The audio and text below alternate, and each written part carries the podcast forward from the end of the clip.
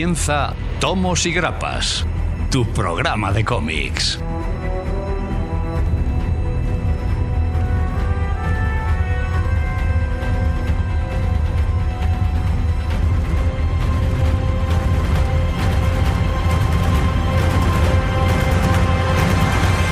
Muy buenas, damas y caballeros, bienvenidos a Tomos y Grapas. Hoy la cosa va a tener unos tintes noir, vamos a tener mucho suspense y muchas buenas obras. Lo que no es tanto suspense deciros que os vamos a hablar de cierto tráiler que, os ha condensado las ganas de ver cine. Así que señores, sin más, comenzamos.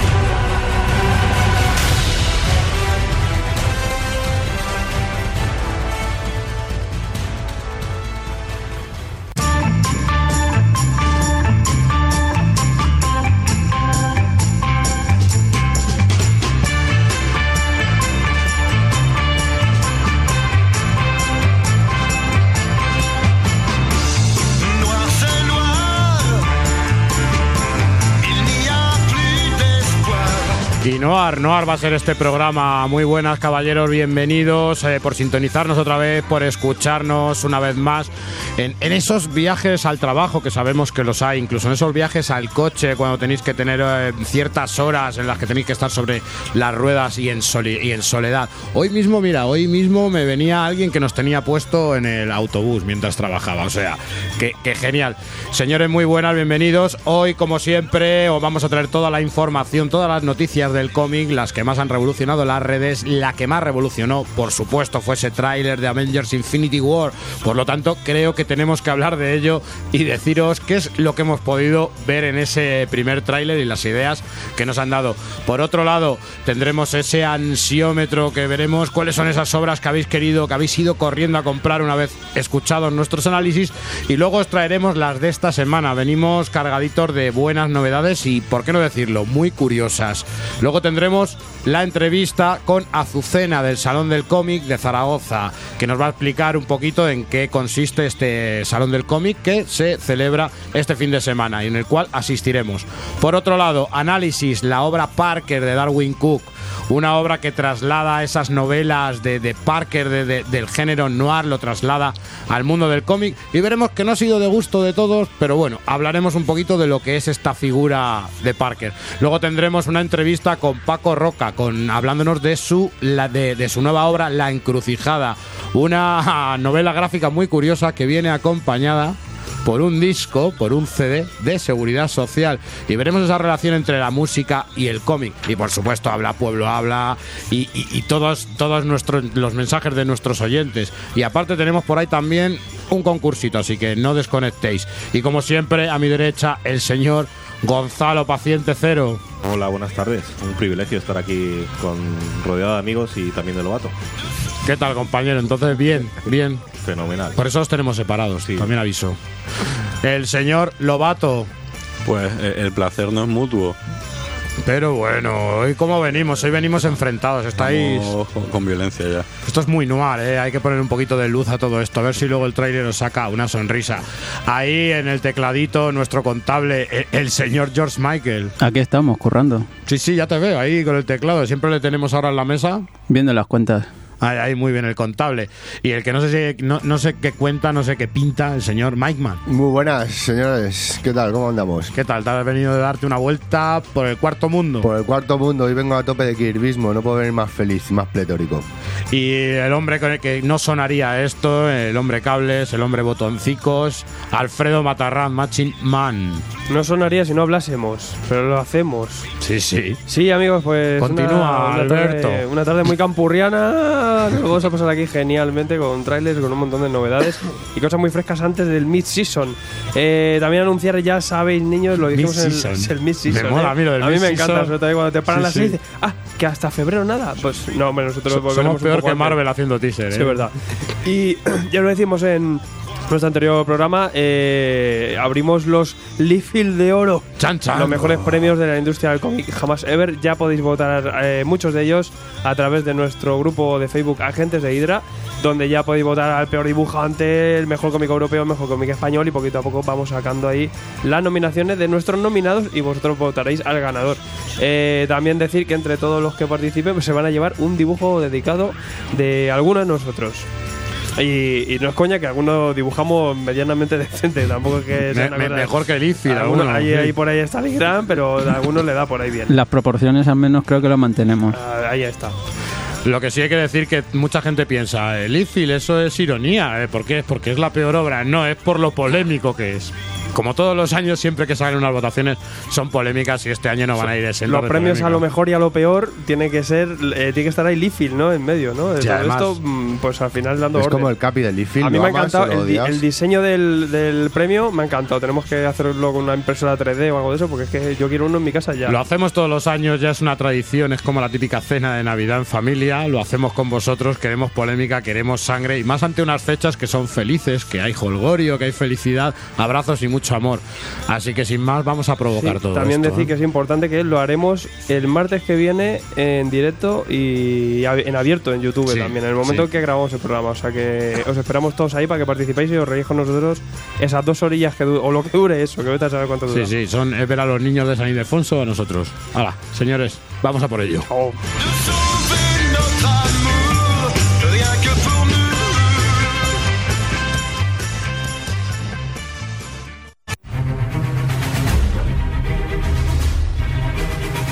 Somos Generación X, pero puedes llamarnos Gen X, porque desde 1994 somos la tienda de referencia para más de 11.000 clientes que, como tú, confían en nosotros. Compartimos tu afición por los cómics, empezamos en esto juntos, y por eso nuestro objetivo es siempre estar lo más cerca de ti. Desde nuestra tienda online tendrás una atención personal, envíos protegidos y gastos de envío gratuitos a partir de 15 euros para que te sientas como en cualquiera de nuestras 20 tiendas físicas sin salir de casa en generacionx.es hasta que podamos estar un poco más cerca de ti. Generación X, tu ocio inteligente.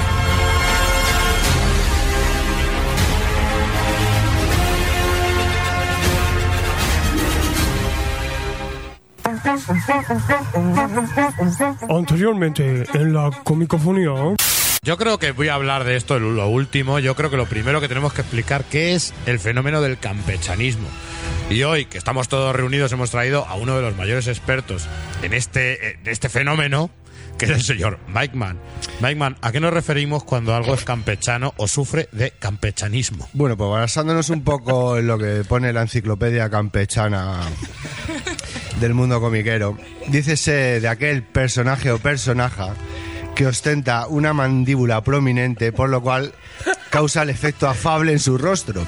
No tiene por qué, pero suele ir asociado a, a- a una corpulencia oronda, o robusta o firme en, en ciertos aspectos, son según qué personajes. Entonces esto podría ser el, el campechanismo, también eh, con cierto toque aroma rural, ¿no? Podría decirse. Yo creo que no os habéis enterado de nada. El tema es Thanos el campechano. Sí, eso sí, efectivamente. Se hizo su, pues, su colección de sellos. Pero escucha, el colorcillo este de la cara. Sí, este, porque, o sea, porque depende un poco de la- el, el el- sol de Wakanda te da, te incide Claro, en el incide. moradismo y te, te- la- se ha puesto moreno. Lo que pasa es que le pasa al revés. Yo creo es que como lleva- la berenjena. Son, son unas medias que lleva para las varices. Todas las semanas después de cada programa, la comicofonía. Una hora extra llena de humor e improvisación, donde el debate más comiquero de la semana estará servido. Solo disponible para nuestros Illuminatis de Hydra, accediendo a nuestro contenido exclusivo desde patreon.com. Forma parte de ello por muy poco a través de patreon.com barra tomos y grapas. Además, obtendrás ventajas como preestrenos de nuestros programas, adelantos de nuestros vídeos, concursos, regalos y mucho más. ¡Te esperamos!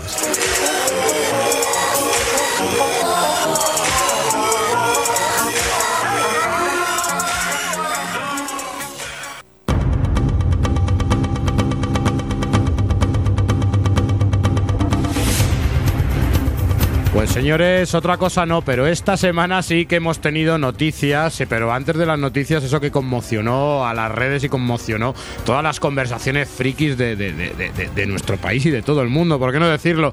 Hablamos de ese tráiler de Avengers Infinity Infi- Infinite War, ¿no?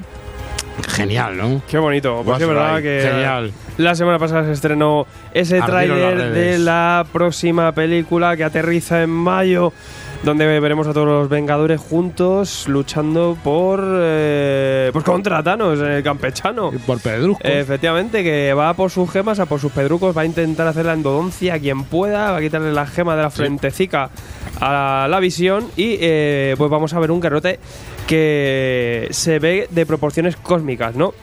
Una película que luego tendrá eh, también segunda parte, esto se va a quedar así un poco en stand-by en alguna forma, donde tendremos también Infinity War 2, esto ya empieza a parecerse más a los cómics, y eh, se presenta un poquito de todo, ¿no? Eh, tenemos un montón de elementos, yo creo que tenemos por ahí Spider-Man también un papel importante, interesante, con esa armadura nueva que nuevo le da traje, aparece el, el- el Tony Jr., eh, sí. tenemos participación de Pantera Negra, Visión, eh, la incorporación obviamente eh, importante también de Doctor Extraño a los Vengadores. Un cameo galáctico muy importante que también sale en el tráiler. No quiero spoilerear trailers porque ya el propio tráiler a veces para la gente puede llegar a ser spoiler.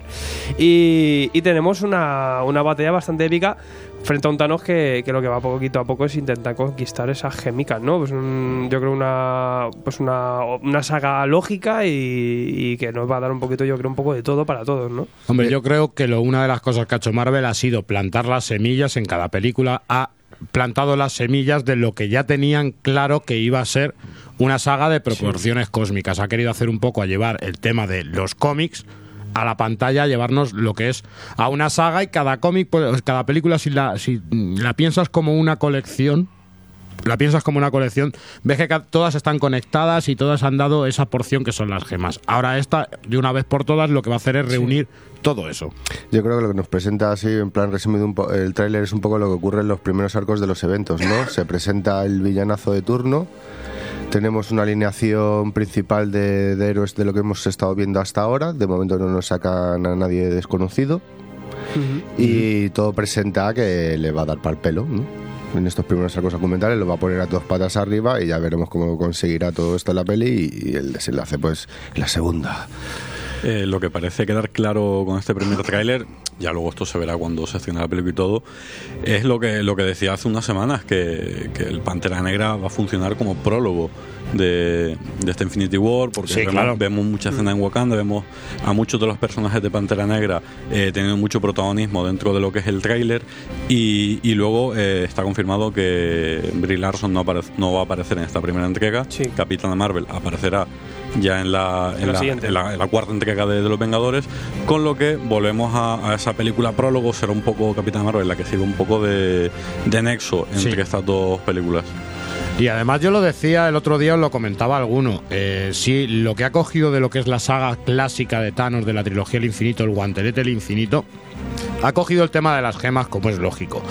Pero luego lo que es el desarrollo, por lo que hemos podido ver en el tráiler, las escenas, Wakanda, algunos personajes, algunos aliens de estos que acompañan a Thanos, que les vemos que son exactamente iguales a los que nos presentó ya Hickman en su saga de, de Infinito. Infinito. Se da Eh, cuenta que ha cogido hecho- muchísimo de, de- de todo lo último de Hickman. De, de hecho, eh, la Orden Negra forma parte del reparto de, de personajes, salvo eh, los dos personajes femeninos, que era Super Giganta y la otra no recuerdo quién era, pero que forman un solo personaje dentro de, de la película. Ahí está la sospecha de que si a lo mejor Nebula podría formar parte del Orden Negra o no. Y que recordemos que Marvel en el momento que nos presenta Thanos como gran villano en su primera película, en ese primer... eh, a finales de escena de estos que saca a Thanos, a partir de ahí es verdad que Marvel le ha querido insuflar vida al titán loco que llevaba varios años apagados o sin pena ni gloria desde Aniquilación. Una cosa importante eh, para quien se ya también, Panini hasta el quite. eh, Recordamos que también que van a sacar eh, toda la trilogía de Thanos eh, en la colección Gene Starling, que así con los preludios. Hay que de- cogerlo todo. con la- los preludios, esto de Silver Surfer, Todo. todo el rollo. Incluso en Marvel Gold, que han anunciado también, donde tendremos todo el material anterior. Tendremos desde su primera aparición, pasando a la gran saga con, con Vengadores. Sí, en. Iron, en Iron Man, luego tenemos lo de Capitán Marvel y tenemos ahí esa, ese anual de los Vengadores con esa saga de, de Thanos, el cubo cósmico. Y para quien tal. esté pillado también, eh, Bruce eh, dentro de poquito en YouTube también Hmm. tendrá un, va a hacer una guía, un repaso de todas las, las cosas de- Thanos? De, Thanos ahí a tope. Salvo las novelas gráficas mm, con Alan Davis que parece que tienen muy mala pinta. No, no esa, Gene Starlin no, ahí no, no, no, no, no hizo bien, no hizo bien. Pero en general el tráiler yo creo que ha gustado a todo el mundo. Mi preocupación es que tanto personaje abarque en una película, no le vas a poder dar la misma personalidad a todos, ni les vas a poder dar a todos eh, su momentito de gloria, a lo mejor. Hombre, yo creo que sí, pero porque cada uno luego está discurriendo en su película. Entonces aquí sí, en este caso es una peli coral eh, con un montón de colorines, luces y galletas. Y Pero tendrá que tener el peso del argumento sobre alguno, pues igual que por yo creo que se irá sobre Thanos. Ya está, o sea, Thanos tendrá todo el peso. Y como, y como bien parece que lo que dice, lo que apunta Lobato, eh, Pantera Negra yo creo que es aquí el que más tiene que ver, porque se, se intuye un poquito que es el, el peso político, Ojo al dramático, Capi, lo va a eh, tener ahí. ojo al Ah, Capi o este nómada como se nos presenta.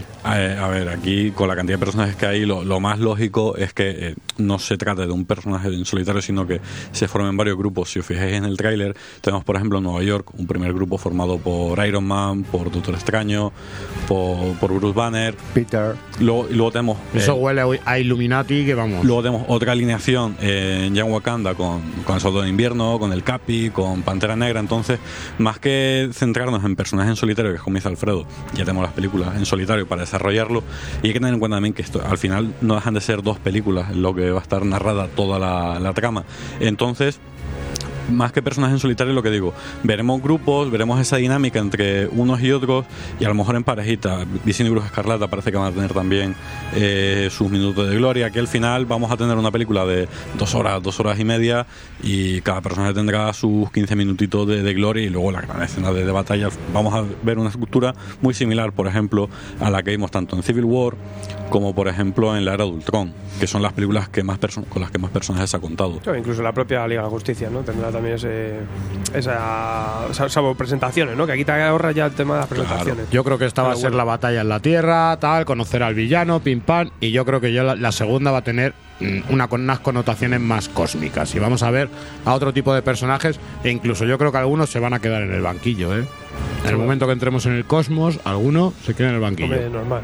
Le pones una escafandra. Hombre, pues, igual muere alguien ya. ¿Quién? Que igual muere alguien ya. espero que muera. Bueno, esos son, esos son los rumores que hay, pero vamos, que tampoco...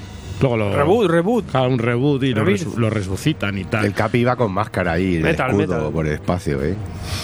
Es verdad, el Capi valía para todo. Pues nada, señores, ahora si queréis sí que nos vamos a poner con las noticias de por sí. Y señor Gonzalo, ¿usted qué tiene que contarnos hoy? Pues de Cebulski, el nuevo editor Mm. jefe de Marvel, que sustituyó a Axel Alonso el pasado día 17 de noviembre. Salseo. Y ya está afrontando su primera polémica, y es que ha tenido que admitir que hasta usó durante el año 2004 y 2005 el seudónimo de Akira Yoshida para escribir una serie de cómics. Entonces, bueno, esto ha agitado las redes sociales y han salido voces críticas cuestionando las implicaciones ético-comerciales de que alguien escriba cómics y a la vez sea jefe de, de Marvel. Eh, Pero el, el- con- ¿dónde está el problema? Quiero decir, porque no veo eso, por ejemplo, en cine es muy habitual y gente No, que y en dirige también. y firma con pseudónimo a lo mejor. eh, Con el montaje, por ejemplo, este, eh, me acabo de olvidar el nombre, así que no voy a decir quién es, pero hay un director que cuando dirige de foto usa un nombre, cuando es montador usa otro nombre. y no Yo, yo creo que es peor cuando, cuando firman cosas que luego no han hecho ni ellos, ¿no? Que eso también se da, ¿no? A veces No, que ponen y- la firma a alguien solo para que venda Y sobre más. todo que son épocas diferentes. Y mira en el caso de Takeshi Kitano. Pero para que te hagas una idea, también hay otro frente dentro de, de las redes sociales que lo que critica es que un hombre caucásico haya utilizado el nombre de una persona japonesa, porque lo que dicen es que debido a la poca diversidad que hay en los escritores eh, norteamericanos, que es como una falta de respeto. O sea que aquí, para opiniones, ya sabes que hay de todo. Sacan la. Ya me acuerdo el nombre del director, es Steven Soderbergh, y a veces usa el nombre de una mujer para firmar cuando hace otras cosas, entonces no lo entiendo. El propio escritor de la novela que traemos hoy, de Parker, también utiliza un seudónimo. Exactamente, además con unas razones comerciales. Pero es que con el seudónimo ha hecho algunas cositas de Marvel también, ¿no? De- Sí, de- eh. del mangaverso. Pero es que incluso ha concedido alguna entrevista. Sí. Entonces yo me lo imagino al tío haciéndose el acentillo japonés. Se, se montó su propia que se película. ha montado Sí. su propia biografía, su pasado, su historia. O sea, es que se ha hecho un Mark Spector total. Queremos, que- queremos una novela gráfica de Cebulski. Es un, es un crack, tío. De verdad. Con esto me ha ganado. Esto da para peli, ¿eh? Para- para Biotopic. Quiero decir, me, me intriga la, la- la polémica entonces, ¿cuál es? ¿Que ha usado otro nombre? Sí. Que... usado otro nombre y a la vez que era editor dentro Y de Marvel alguien se ha para, chinado. para escribir historias, por ejemplo, dentro de Marvel. Podemos recordar eh, Thor Son of Asgard, eh, de Wolverine eh, Soul Taker, creo que es, y de Electra The Hand. Y luego tiene algo publicado también con. Tiene un par de cómics publicados con Dark Horse, uno de Hellboy y otro de Conan. Pero vamos a ver, tampoco yo le veo un problema porque incluso algunos apodos y algunos nombres que los usan varios artistas cuando no quieren que esa obra sea relacionada con el trabajo que han hecho, ¿eh? Yo creo Como que el el Roberto de la Torre. Yo creo que el problema viene porque de verdad él vendía a esta persona como alguien real, incluso dentro del mundillo. Se casó y pens- todo, ¿no? Ahí. No, pero que él al ser editor de Marvel, editar, o sea, o que su obra se publique dentro de Marvel, a lo mejor no sé, que hay un trato de favor o no sé, pues, si no vienen por ahí las críticas, la verdad que no sé por dónde pueden ¿no? Hombre, venir. en verdad sí que es un más que más que más allá de eso, que en verdad serán tres locos. eh, es más la curiosidad, ¿no? Porque sí que era un personaje que se, es un autor conocido eh, y, y, claro, choca un poco, ¿no? Hostia, y dice Burki ahora que es el editor jefe, ¿no? Eh, choca bastante y bueno, es un, yo creo que queda un poco como una cosa anecdótica Y- y tal, que después de 20 años se destape la luz, ¿no? Ay, oh my God. Y cuando firmaba los tebeos en alguna convención, Yo qué sé, tío. Cómo, se, cómo se vestía, ¿no? a lo mejor se ponía de No, y- japo. y, lo mejor lo que, lo que comentaba Mike de que el tío concedió a CBR en 2005 Una vi- entrevista una entrevista vía correo electrónico y se había inventado eso, eh, datos autobiográficos, de dónde crack, empezó a tío. trabajar, que no sé qué, el tío un, un crack. Un crack.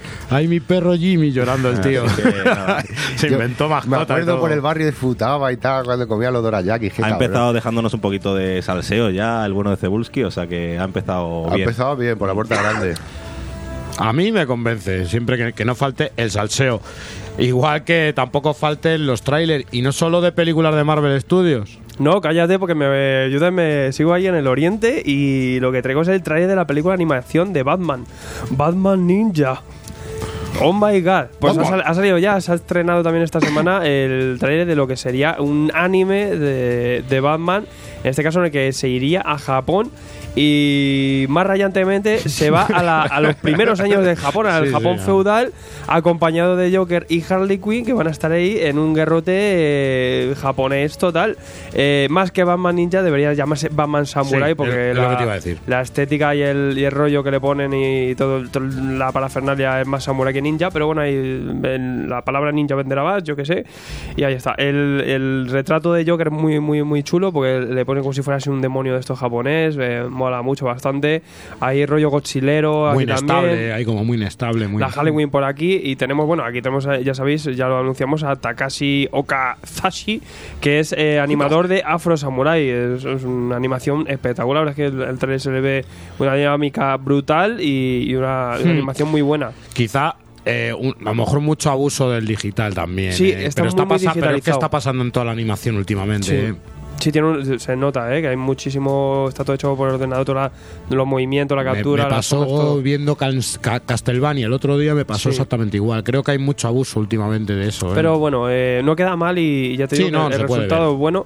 Esto también, pues hubo una película también que ya lo hacían en 2008, me parece, que era eran varios cortos también de animación japonesa de Batman con varios Hmm. estudios. Había algunos que eran espectaculares. Y esto de Batman Ninja pues se estrenará durante 2018, todavía no han anunciado fecha. Pero bueno, ya podéis ver ese trailer, la pinta que tiene esto, que bueno, al menos como curioso, eh, queda un rato. Eh, Batman que siempre vende en cualquier formato, ¿no? Siempre esas... eh, luego lo veremos en Dark Knights. Sí, digo yo que saldrá también algo de merchandising, ¿no? A nivel de figuras. Una o- katana o algo de Batman, la claro. katana. Ya hay una figura que se presentó en Tokio, en la, nueva, en la Comic Con de Tokio. El Joker puede ser impresionante, la verdad. No, y mola, esto mola luego ver el, el trailer que es en japonés, así en plan todo flipado. ¡Oh, va katana! ¡Va no sé qué! se va poniendo ahí cosas ahí de y, luego sale- y luego saca el Baz Carruaje, que, que- que es la parte de, muy friki el momento álgido. Y buena noticia para mí, no sé si será mala para alguien, eh, eh, WGN mm, ha cancelado la serie de televisión de Scalped. Eh, al parecer, pues el episodio piloto no ha pasado la- el visto bueno y se ha quedado el proyecto ahí un poquito pues a la espera de a ver si alguien lo recoge o se queda ahí cancelada. El, el episodio piloto Teníamos al actor Alex Meraz, que, que pinta bastante bien para, para interpretar a Dasiel. Y, y se llegó a estrenar, obviamente se, se ha llegado a dar. Y lo único que esto de WGN, al parecer ha, ha habido una compra por parte de Sinclair Broadcast Group, que es otra, otra empresa. Y parece que ha habido como una especie de cambio de planes en las cabeceras principales de esta, de esta compañía. Y al final, pues quizá haya hecho que eso no haya entrado al final este, este proyecto ahí dentro. Eh, lo que sí que Scalped, pues se queda ahí un poquito a la espera también de a ver si Death Entertainment hace algo con ello. A veces saber, pues ya que está hecho el trabajo por ahí, pues a lo mejor cuela en otro sitio, pero sí que el plan inicial queda cancelado. Para mí, yo siempre digo que para mí es buena señal porque Scalped, la verdad es que adaptarlo en película final o en serie te quedas solo con el argumento y no te quedas con todo lo bueno que tiene el cómic, ¿no? Que tiene mucho más aparte de- del mero argumento, ¿no?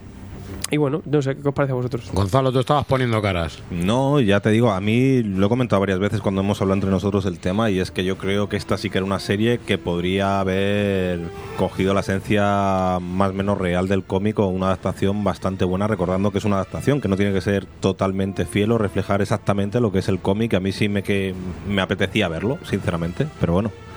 Señor Lobato, por ahí hacías con la cabeza así. Eh, a ver, muy turbio tiene que ser ese piloto para, Para que, que no hayan haya- decidido producirlo. Por lo tanto, yo estoy contento. Si has visto el piloto y no has querido sacarlo, yo casi que prefiero que se quede en la nevera, ¿no?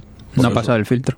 No, y esto, a ver, tenemos por ejemplo con todo el tema de, de los western que se están cancelando todo. Ojo, que a lo mejor muchas veces es porque no ha pasado el filtro, porque lo has hecho realmente como tiene que Ahí ser quería él. y no es la imagen que está buscando Es que la productora o lo que Ha sea. sido No, muy pero- fiel y han dicho, hostia, esto no lo podemos poner aquí en la pantalla. Ojo, Pero no, pero esta cadena sí, sí suele ser bastante cruda en algunas de sus producciones y tal de, de televisión, sobre todo temas más históricos y demás. Entonces, por el tema de violencia tampoco creo que haya sido ese el motivo. Y, y lo que quería decir, tenemos por ejemplo todas, todas estas producciones que se están cancelando con el tema de, de los western y todos estos casos de acoso sexual y, y demás.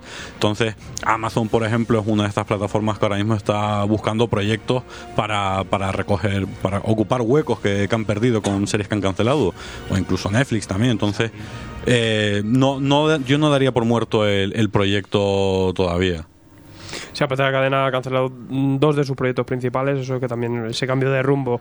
Eh, Jason Aaron también de- se quejaba un poquito, decía que sobre todo le da mucha pena por los actores, ya que habían hecho ese trabajo. ¿Pero y qué pasa? Hombre, también le habrá dado pena por los royalties, ¿no? A y, y bueno, pues ahí queda. Anda que si le cambian el actor en la segunda temporada, a, a él le va a arruinar. Pues Pero no, bueno, me te- estamos a la espera de un montón de adaptaciones como Locan Key, por ejemplo, cosas así muy locas que, que, que llevan para producirse la leche Esa y a sí la apetece. ¿no? Pero bueno. Estamos en la época. De hecho, esa se está rodando ya.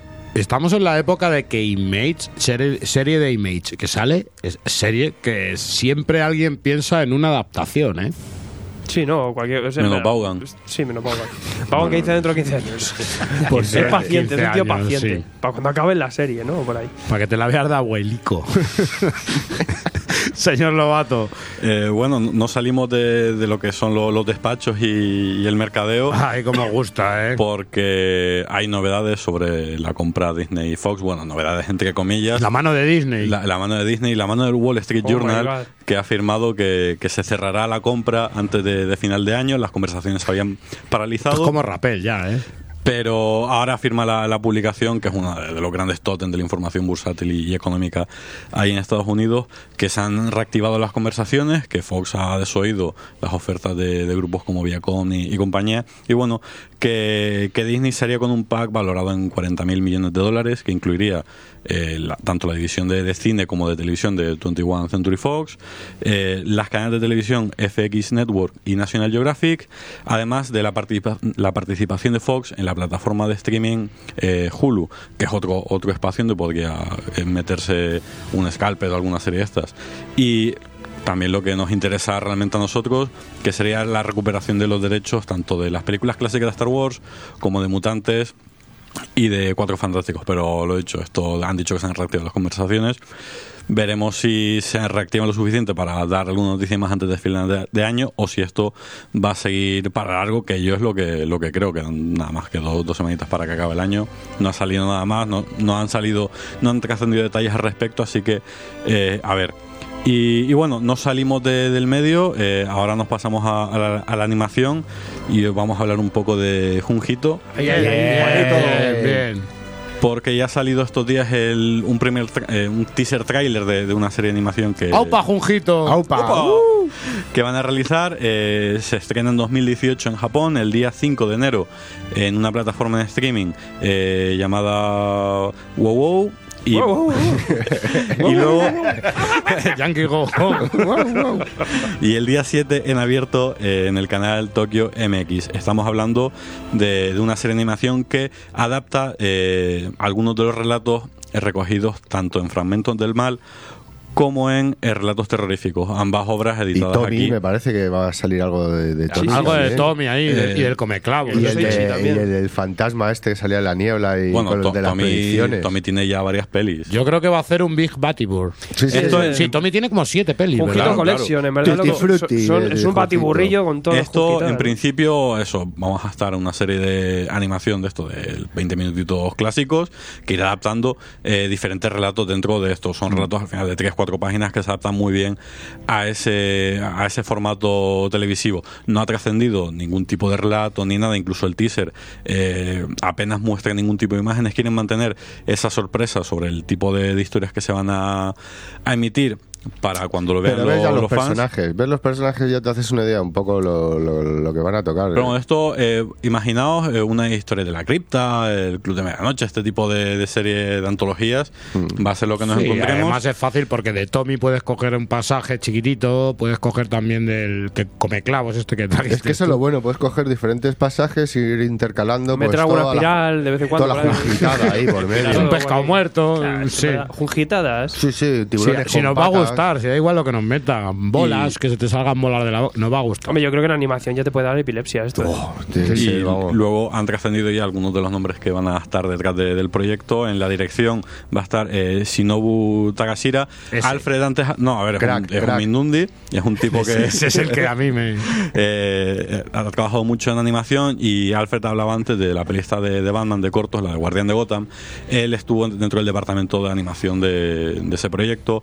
Luego en, en el guion vamos a tener a, a un japonés que se llama eh, Kaoru Sawada, que no tengo ni idea de quién es, pero también ha estado metido en... Sí, Cebulski, seguro.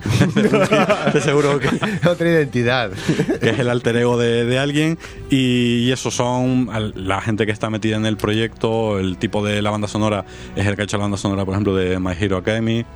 Pero Vamos, es un perfil no muy, no son gente muy, no son primeros espadas ni nada. Y el tipo de animación, antes que hablábamos del tema este digital, eh, va a estar también por, eh, por ese palo. Es decir, es la animación que se está moviendo Hmm. ahora en, Sí, en Japón. es así. Eh, esos fondos en, en digital, con los muñecos también eh, modelados a través de, de programas de este estilo, que hace que de momento la tecnología no, es no está muy desarrollada. Se le ve el Se pixel le ve el mucho pixel. y los movimientos no son del todo lo dinámico que, que podrían ser. Pero bueno, hacia dónde avanza el mercado y la tecnología.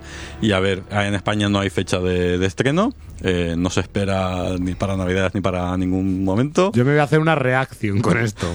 Pues, pues pe- con el japonés ahí pegando los berridos. Pero bueno, nos tendremos que, que aguantar a ver si alguien lo, lo emite aquí a mediados de año. Están a tope los japos, la verdad es que sí. A tope con ello. Señor Mike eh, no salimos de la, de la televisión. No, eh, en este, bueno, sí, en este caso vamos a hablar de, de una primera imagen que nos han mostrado.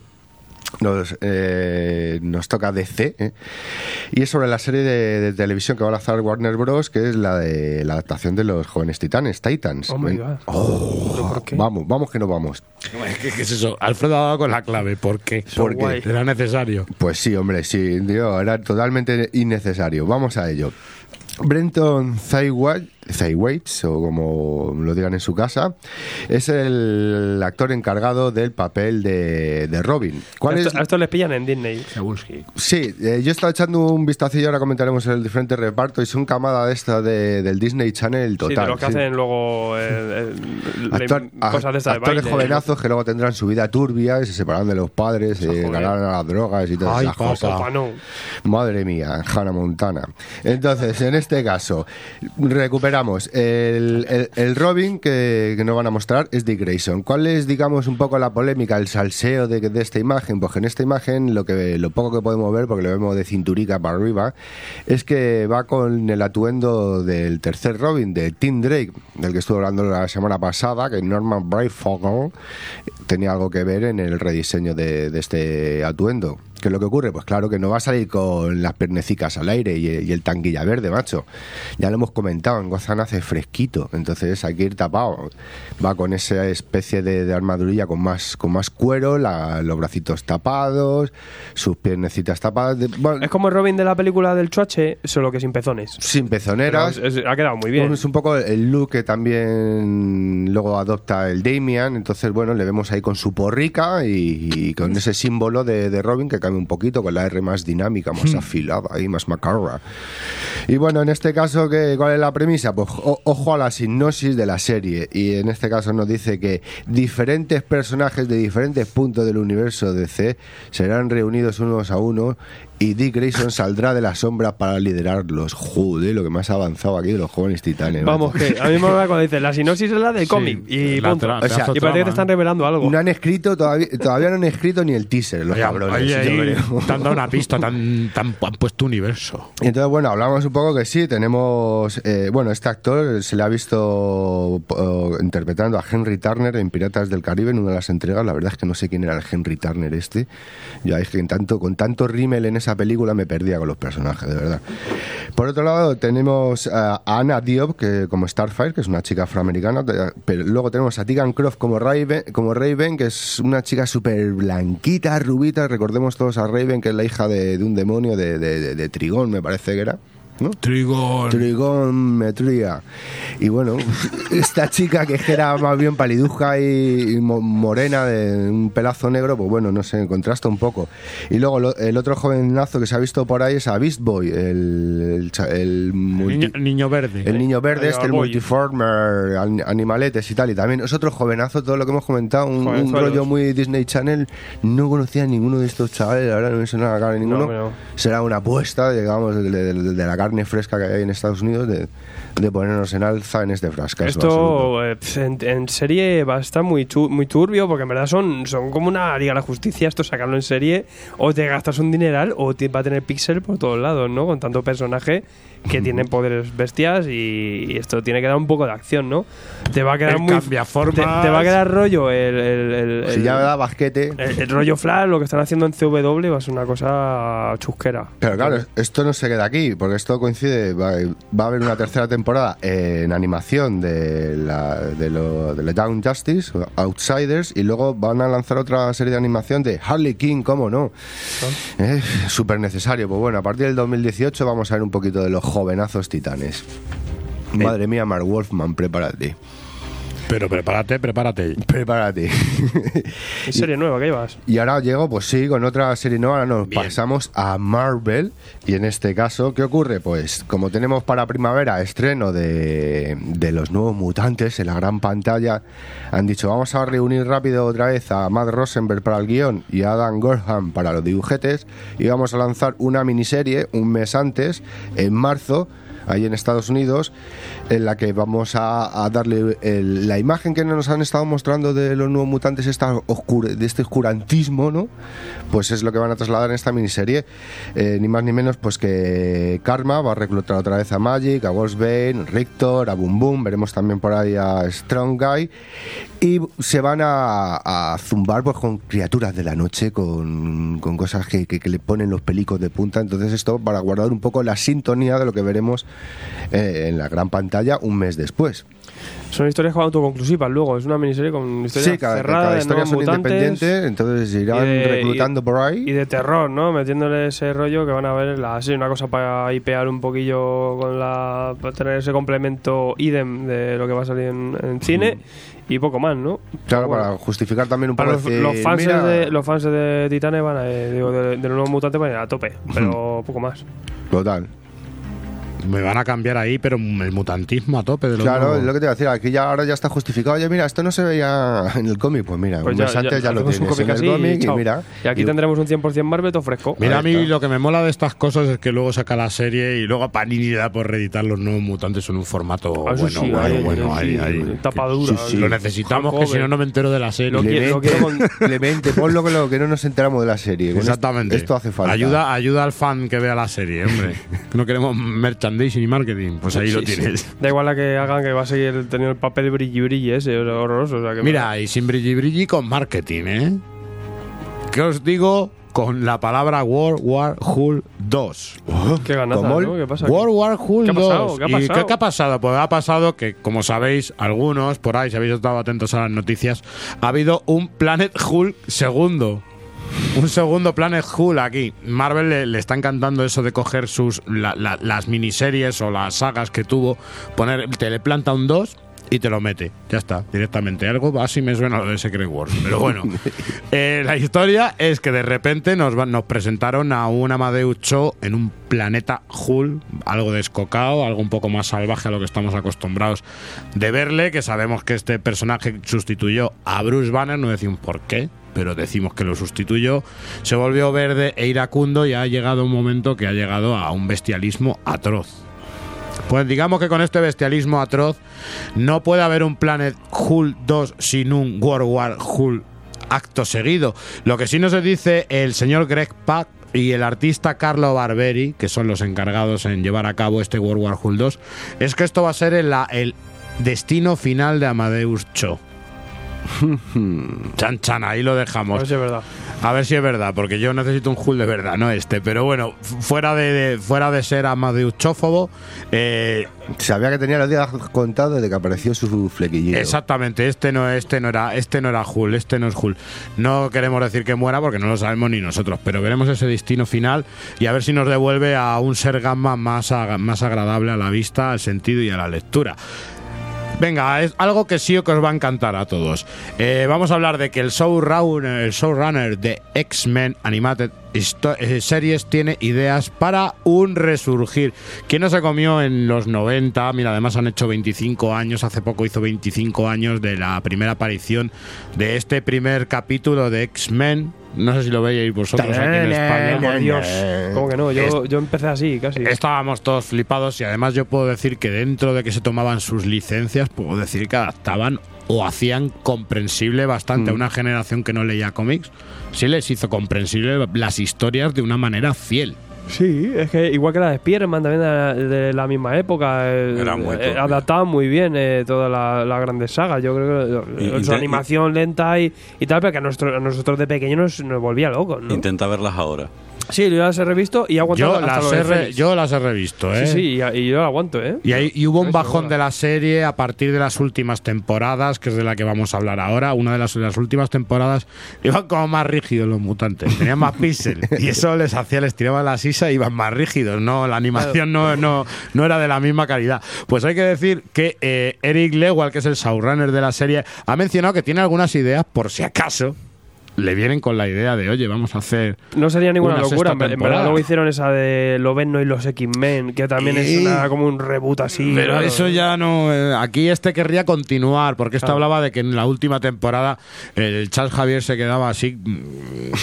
Se quedaba, ¿no? Se quedaba. Y, Lila- Lilandra dice: Pues para que te quedes aquí, te llevo a hacer un show turístico por el espacio. Y se lo llevó para el espacio. Y bueno, él dice que ahora la idea que se le ha ocurrido es que en una sexta temporada molaría tener a unos a unos X-Men completamente desorganizados. Claro, porque ya no tienen al al calvo, que yo me acuerdo que también se pasó más de media serie en el espacio, pero bueno, tampoco digo nada. Hombre, tiene toda la pinta, lo que se le ha acabado son los ahorros a este hombre, ¿no? Y está intentando ahí, vamos, sentenciado, ¿no? Pero yo, si queréis continuar, yo tengo un par de ideas que podrían ser, vamos. No, yo con eso te. Claro, no, sí. Oye, que estoy aquí, ¿no? Ya ves. Ven, que te vamos a hacer una entrevista porque hace 25 años sacaste una serie que ha gustado mucho. Oye, que sí, os acordáis de mí. Bueno, pero hay que dejarlo también, ¿no? Hay que, que- Yo la voy a ver. Yo me la voy a comprando. Me- güey. la voy a ver antes que la que muchas de las series que están poniendo por ahora en la televisión. O sea, Vamos, tú te lo vas a ver antes que el Infinity Countdown One Shot que nos va a presentar a Adam Warlock.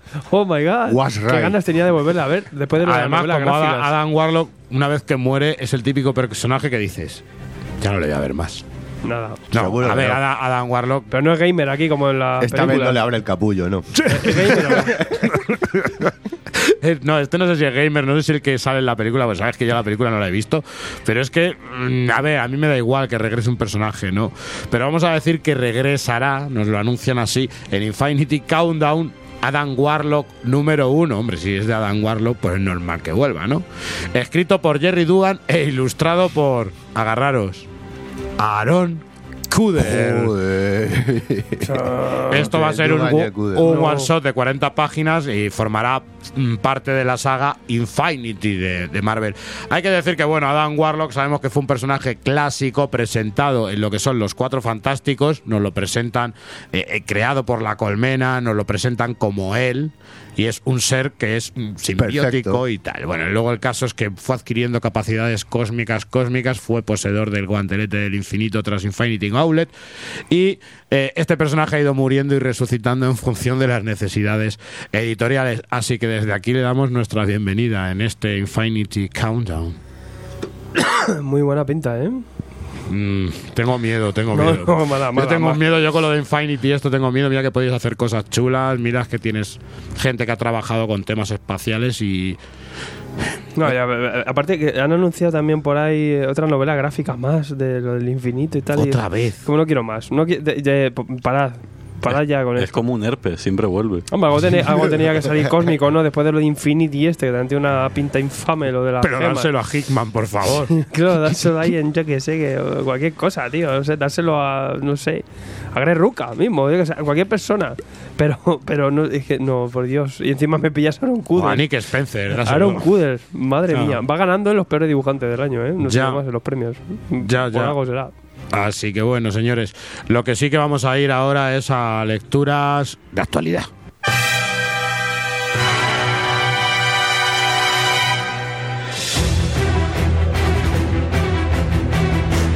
Tomos y grapas también en YouTube. Reseñas, novedades y guías para ayudarte de una forma más visual para calmar tu ansia. Tomos y grapas, suscríbete.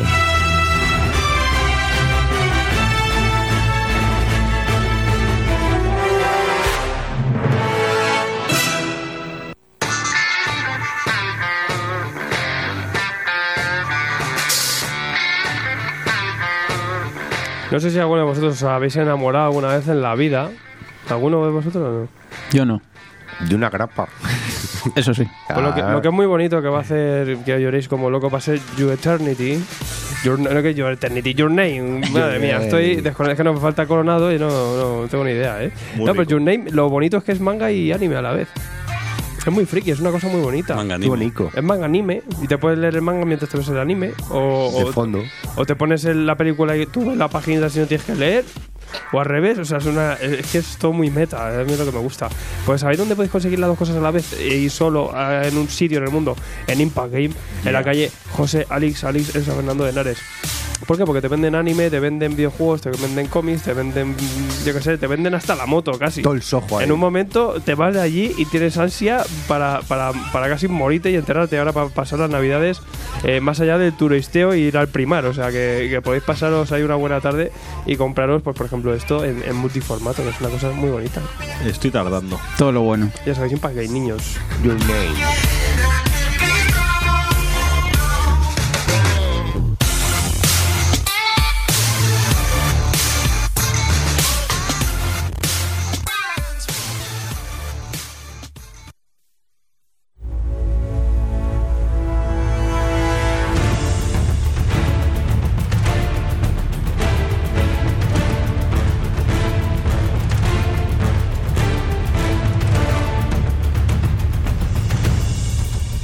Mira, y las masas enfurecidas están gritando, quieren sangre, quieren esa lucha de novedades de la semana anterior, quieren ese ansiómetro.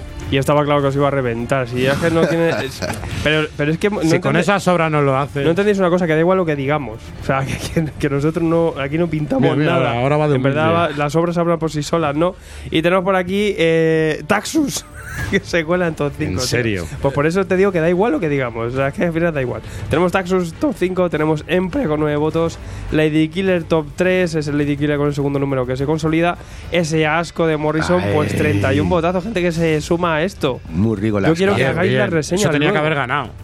Yo quiero que hagáis cada uno vuestra reseña porque seguro que va a salir diferente la de cada uno. Eh, y luego, pues obviamente ganadora indiscutible con 62 votazos, casi el doble. I Hate Fairyland número uno. Mm, Gertrude. Pepino, os lo vais a pasar, os Y, lo vais y- a y pasar la teta. parte baja. La parte baja, así como te gusta, ¿eh? O le gusta el morbo al bicho, tío. Ya lo sabes. Tenemos por Me aquí gusta el lodo y la suciedad. eh, Luthor con cuatro votos. Es una obra que ha salido en millones de sitios. Ay, Que- ay. Sí, está ya más que comprar. Crepúsculo no ha dado mucho ansia ese, ese Crepúsculo y, y el Batman de No Brayford con 3. Yo creo que con tanto tochal la gente se ha ido desinflando, normal, ¿no? Ha filtrado un poquito. Hay demasiados grandes autores en el mundo. pero bueno, Demasiado, sí. cuando pidáis luego un Batman clásico, id a esto. A porque, porque es lo que hay. Y es Mm. muy bonito. Pero vamos, en medio, es que en la tabla alta de Taxus, no te digo más. Por eso te digo que al final. No, no me lo es creo. que yo llevo esto, Yo yo, es que llevo lo tampoco otro. me lo, yo es que tampoco lo veo justo. Pues al final. De hecho, he olvidado igual. la otra novedad que llevé. No recuerdo ni cuál fue. Normal, te la, te la han anulado. Meten droga en el Tasu. La Klaus, anulado, eh. Klaus. Klaus. Es- Estaba Ah, Klaus, por el ¿verdad? éxito. ¿Cómo, cómo ha quedado el Klaus? El caos por ahí, justo después de Taxus, antes de Taxus. Nada, la Navidad no. Bueno, va subiendo, la va gente subiendo. no tiene espíritu navideño ninguno. Y tenemos algo especial esta semana, Brun. Joder, y tan especial y tan especial la caña que nos estáis dando amigos del metal y no estamos hablando de amigos de la buena música, no, estamos hablando de amigos de la compañía DC y estamos hablando de Noches Oscuras Metal. Así es como han llamado a esto nuestros queridos amigos de, de, de ECC y nos presentan su número cero a un precio de 4,75. Aupa. Aupa, sí. Y tenemos, bueno, tenemos al señor Snyder, sabemos que tenemos al, al señor Snyder, pero luego tenemos aquí un baile de dibujantes que es en- en- ensordecedor, ¿no? Tenemos aquí que si a Sobre Tini todo un de cuarto. Lin, a Cuber, tenemos a Romita Junior y tenemos un baile que, bueno, que cada paginica o cada trocito lo hace alguno y, bueno, esto hay a gente que le gusta a mí. no bueno, como gusta. baila entre flashbacks y cosas locas, pues al final te da un poco igual, ¿no? Ah, a mí Salvo no me cuando gusta. dibuja el Romita que dices, madre mía.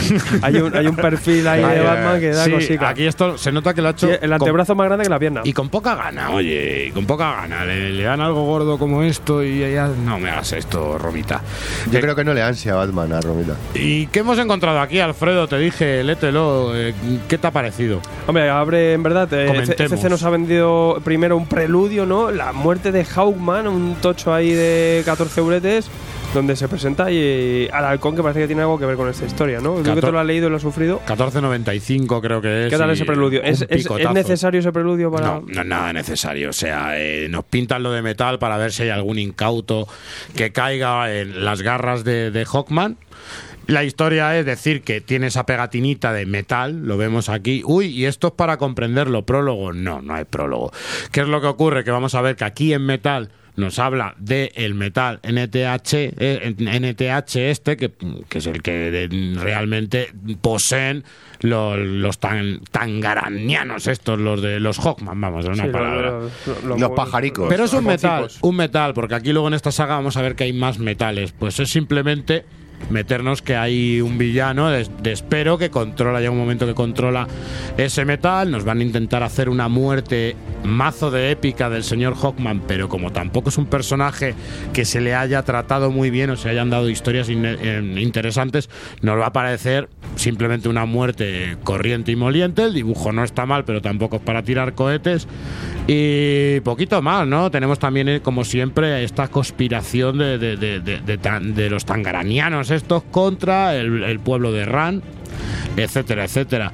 Así que no sé, es una lectura que primero ni es recomendable y segundo tampoco pasa nada porque no la leas, salvo tres o cuatro referencias que se hace al metal, que no la leas en... que no la leas en... en- en- que no te la leas antes de esto. Y este número cero que abre con, con ese número cero, obviamente, pero que tampoco es un número cero como tal. En verdad sí que son las precuelas, unos complementos de lo que es el 1, que es donde empieza en verdad el, el- el- el evento de, de Dark Knight Metal. Y aquí lo que nos meten es en esta grapa por 4.75 de Forge y de Casting, que sí que sería como una especie de número cero, pero es un batiburrillo aquí Snydero que alucináis, ¿no? Esto es como si Snyder hubiera pasado completamente de todo lo demás que se ha hecho de Batman, salvo lo suyo, como si consiguiera, si, como si siguiera eh, su etapa. Y él ya lo dijo en la noticia anterior a- hace unas semanas, que él quería hacer su Batman definitivo y su Batman definitivo es su etapa con Capulo, con, Capulo, con el tema de, la tri- el Tribunal de los Búhos. Aquí te lo vende como algo necesario que tampoco es. No. Una muerte de la familia como algo necesario que tampoco es. Y te lo mete ahí que si con la muerte de Batman, que si con la muerte del Joker, que si uno está hecho de metal, que tienes metal en las venas, no sé, tiene unas cosas así. Y luego con su paranoia que tiene él de intentar decirnos que todo lo de que rodea a Batman es esa tribu de los pájaros contra la tribu del murciélago que estaba antes de la humanidad, etcétera, etcétera. Nos intenta hacer algo, nos está intentando hacer con, algo- con Batman algo épico y fantástico, que yo lo siento mucho, te lo compro. súper misterioso, Te ¿no? lo voy a comprar como Ellsworth, pero, no te lo pero compro es que- como un Es que al Batman final oficial. las cosas que me vas a sacar luego unos Batman ahí chungos y luego las versiones villanescas de los héroes, ¿no? Que en verdad es lo que va a ser luego Dark Knight Metal. Aquí te mete toda una, una epicidad como si todo estuviera conectado. Sí. Obviamente pasando de la intrascendentalidad de, de la etapa de Tonkin, que en verdad no está contando nada. Aquí sí que podría ser casi más la continuación del New 52, pero, pero que en verdad lo que luego vamos a tener es eso, es que ese Injustice extraño ¿no? que nos va a dar luego. Esto es simplemente la presentación, una presentación muy loca, donde tenemos aquí al, al Thomas, al Duke Thomas también, que parece que tiene algo que ver con el tema este de los metales, la, como dices tú, Intentan darle un sentido al el, el flashback este, que es todo de, de los albores de los inicios, que todo esto tiene que ver. El Batman que no para de ocultar cosas en la bacueva, tiene una bacueva dentro de otra bacueva, dentro de otra bacueva. Y de la luna también. Es todo muy loco. Eh, como enganche para el evento, os voy a decir que os vais a quedar muy locos. Los que os hagáis enganchado en Renacimiento no vais a enterar ni del papo, o sea, de nada. Eh, incluso como número cero, yo creo que es muy malo para un nuevo lector, eh, no se va a enterar de nada. Y, y bueno, en vez de, muy gui- loco. en muy vez loco. de guiar, apunta hacia direcciones que no son. Entonces yo creo que confunde un poco al lector. Claro, nuevo. si, como seas de si- Renacimiento, no si te os preguntáis luego qué, qué hay que leerse después, toda la etapa de Snyder, si queréis, Eh, pero que tampoco es necesario. Pero que no es necesario, exactamente. Es lo que te está intentando, es lo que te están intentando vender, pero no es necesario. A mí esto de irte hacia los orígenes, buscarle un rollo oculto, místico, Sí, con sí. clanes y tal, me recuerda un poco lo que hizo Lemire con Green Arrow. Solo que ahí sí le funcionó porque Oliver Queen, digamos, no tenía un poco de sustancia el personaje, no tenía chicha. Y, Aquí se han flipado. Y Batman lo que te dice, mira, con un Elseworld, vale, ahora, para la línea original esto no vamos a y el, aleja único, tu cuello. y el único que sabe las cosas es Batman, eh, lo lleva todo en secreto y es un conspiranoico que lleva años y años moviendo los hilos de toda la humanidad para que vaya todo a su favor. Ya te digo que encima mata con la con toda la continuidad, o sea que Mm. esto es habría que tomarlo así casi con Como un Elseworld. Igual que ha sido All Star Batman, ¿no? Que es una cosa como aparte, ¿no? Eh, como presentación, eh, aquí la valoramos, luego más adelante iremos hablando de- Claro. del evento en sí que en verdad todavía no ha arrancado y aquí simplemente nos lo plantean. No dejan muchísimas dudas, muchísimas cosas incógnitas, no te enteras de nada y a ver si lo vemos luego en, en Dark Knight en esos 10 números que luego nos van a plantear. Pero al menos si queréis, si os gusta, podéis ver un Batman con espada por 4,75 euros. Venga, vamos a. Hoy vamos No, a. quería decir algo. Sí, perdona, yo tengo los tres primeros números ya y bueno, pues cuando los lea os daré un veredicto desde el- mi punto de vista de la herejía máxima en este tipo de... Pero vamos, yo... lo del clan del murciélago. Sí, bueno. lo mismo, sí. O sea, o sea, tu, tu, tu participación aquí en este momento es decir que tiene, se lo ha comprado. tiene las grapas en casa, ¿no? Sí, aparcad. Que me las voy a leer. ¿Tú las tienes? Las dos primeras sí. Qué cabrón. Y no, no lo he dicho. Pero Claro, bueno, es que pues no- cua- nos la leemos. Da igual, o sea, el, el Previous Man ha querido decir que Con tiene que tertul- las- con que- tertulios afán de- encendidos. qué- qué afán de protagonismo. Oye, pues, tiene es paciente, ha estado esperando hasta el final, por eso es paciente cero. y encima cuando hablamos de un número cero, o sea, todo esto es muy meta. Sí, Continúa, sí. por favor. Caballero Lobato, que usted como se tiene que ir antes, me parece que me tiene que presentar la- la- sus novedades primero, ¿no? Eh, sí, dos novedades que perfectamente nos podríamos haber ahorrado. Por- son- Bueno, Eh, las- no, no, eh, que muchas gracias por acompañarnos. Que, ver que coste, que coste, que esta vez las ha elegido él, que cuando le damos a elegir, Sí, elige chorizos. Sí, sí. O sea, esto va así. Lo que yo No, te hubiera dado hubiera sido mejor. He elegido una de las dos, pero bueno, quiero decir, son, eh, son prescindibles, pero porque lo que cuentan son totalmente trascendentes. Hablo en primer lugar de Star Wars, eh, Capitana Phasma, que recopila eh, la, la grapa original norteamericana en cuatro numeritos, miniserie, que se supone que, que sirve de, de puente entre A la jubilación. Entre nada. entre, entre- sí, entre el episodio 7 y el episodio 8, pero que realmente lo que cuenta es una, una anécdota, es un Ellsworth dentro de, de la vida de Capitán Fasma, porque claro, en la, película quedaba muy claro cómo, cuál era su desenlace y luego hemos visto los trailers. Y ya podemos deducir perfectamente que, que no le ha sucedido nada, que simplemente salió de- del planeta aquel, eh, de, de la base Starkiller y que volvió con la primera orden, pero aquí se inventan una historia de que no, no, todo esto tiene, tiene su miga y quiere descubrir a un traidor inexistente y, y al final va a un planeta perdido de la mano de Dios. La pegas contra bichos. Co- eh, Básicamente, sí, es lo, es lo el, que hace. el- el- el argumento es el mismo clónico que la miniserie de Obi-Wan y Anakin. Es que fue lo mismo. Encima la dibujada de Checheto y es que hasta te parece lo mismo al final, ¿no? De hecho, no sé si has hecho la prueba de, de poner. Sí, no, no. no, no, el otra. Cheche- incluso Checheto dibuja peor aquí. Eh, yo creo que, que, como dices tú, al final no complementa nada y sí que le da un poco de trasfondo a un personaje que está de postureo en la película, que simplemente sale ahí un trooper plateado. Aquí la ves un poco, eh, cómo es un poco su personalidad, pero poco más, porque en verdad se tira dos números pegándose contra bichos Claro. y, y llevando a una asistenta con ella. Sí, o sea, en verdad ya está. se, se dedica a eso, a, a pegar mamporros y a, y a estar cabreada. Y, luego el tema, e- esa, ese contexto que te puede dar son un par de páginas de, flashback que tampoco te aportan gran cosa. Y el problema que tiene esta obra, como tiene muchas de las obras estas canónicas dentro de Star Wars, que como apenas han salido películas, es decir, de momento solo tenemos una película eh, ambientada en, en el- lo que sería el presente de, Star Wars, no hay huecos que cubrir porque todavía no se ha contado ese, eh, esos episodios grandes. Entonces, claro, el terreno para poder desarrollar los personajes y contar historias es muy limitado. Era más interesante, por ejemplo, la, la Imperio Destruido, o incluso algunas de las novelas eh, previas al episodio 7, que tenías un margen de, de 30, 40 años para poder desarrollar historias, pero aquí, como es una secuela directa, habrán pasado un par de años como mucho entre el episodio 7 y el episodio 8, entonces no hay terreno para poder abordar a esos personajes y, y claro, entonces lo que, lo que cuenta, lo que te encuentras son lecturas de, de cuarto de baño, que, que lees mientras estás soltando tu garro, pero que, que ya está, que, que olvida una vez que, que Hombre, has leído. Es, es un tomo que te lo lees a ritmo grapa. Claro, no, es, O sea, mu- eh, es muy entretenido, pero no aporta absolutamente nada. Mientras arrasas Endor, ¿no? Tampoco, tampoco pretendía la obra, yo creo. ¿Eh? tampoco íbamos a ver mucho Es más. decir, me mola el, el guion de, de Kelly Thompson en el sentido de, de que funciona muy bien, es muy dinámico, eh, va al grano, en ningún momento te, te aburres, es súper ameno. Eh, a mí el dibujo de Marco Cheche- eh, Checheto no me desagrada para nada, a pesar de que tú digas que está peor de lo habitual. Pero eso, obra totalmente intrascendente. Bien, bien, lo has puesto bien. Como todo lo de Star Wars, en una palabra. No, hombre. Fasmado te has quedado. Y tan fasmado. bueno, caballeros, ahora sí que podemos volver a. a- bueno, no, tienes que hablarnos de una más. Sí, sí, me, me queda otra. Pero como siguen siendo lecturas intrascendentes, eh, ahora hablamos de, de un primer recopilatorio de, de la revista Mad, Wallywood, que, que edita mm, SC Comics eh, en un formato que, que ya no es ni jibarizado. No. Esto no, no sé ni cómo, cómo definir este, este Contrahecho. formatillo. Jibarismo desnutrido. Es la rustiquilla. Una, una rustiquilla es, como, es como una octavilla. Es una, de- rustiqui- una rustiquilla Panfletín, panfletín. famélica. Claro, exactamente. En, en misa te dan lo mismo para For- contar. formato panfleto. ¿Dónde te vas de crucero? Básicamente. Y bueno, aquí lo que, lo que se, recopila son las, las primeras historietas escritas y, dibujadas por, por Wallywood para la revista Mad desde, desde el número uno.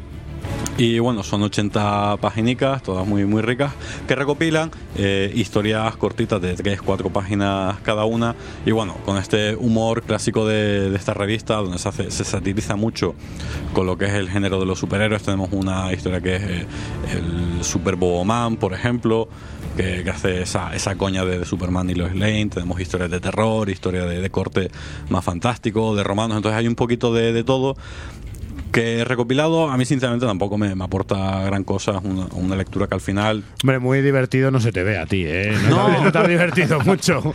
es lo que le comentaba a Mike antes de, de entrar en el programa. Esto en su momento venía muy bien porque lo leías en, en la revistita una vez al mes, te leías esas tiras cómicas, pero leerte el recopilatorio, es decir, todo del tirón, pues al final termina siendo un poco repetitivo y cansa Todo un el poco. tiro que tiene sus 60 páginas menos. Son 80 páginas, Oh, hombre. my God. Esto- Sobredosis de Wallywood ahí. Claro, esto, estos son Condensado. do- dos grapas y media. O dos one shots. Oye, yo te digo que tarda más en leerte la Dark Knight Metal esta y, y acabas peor. ¿eh?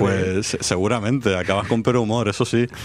Y no, historias muy, muy entretenidas, muy divertidas, pero el- es lo que digo, es decir, para leerte todo de, de seguido, pues igual puede saturar un, un poquito, pero aún así, eh, a nivel gráfico y de guion, pues se nota eh, la, la gran labor de, de Wally Wood, el conocimiento que tenía sobre eh, el formato comiquero y un poco este tipo de, de historietas muy muy agradable, muy interesante, pero también otra otra novelita muy intrascendente que no sé cómo llegar a esto en el ansiómetro.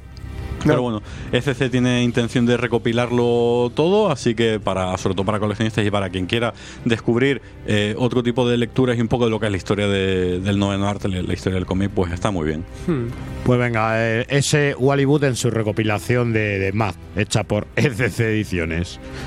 No te ves todo contento hoy con tus novedades. A ver, señor Gonzalo, ¿usted vengo- está más contento? Yo vengo mucho más contento, pero vamos. Pero muchísimo más contento. Lo primero que Porque lo tiene todo. No, Sí. porque elijo bien.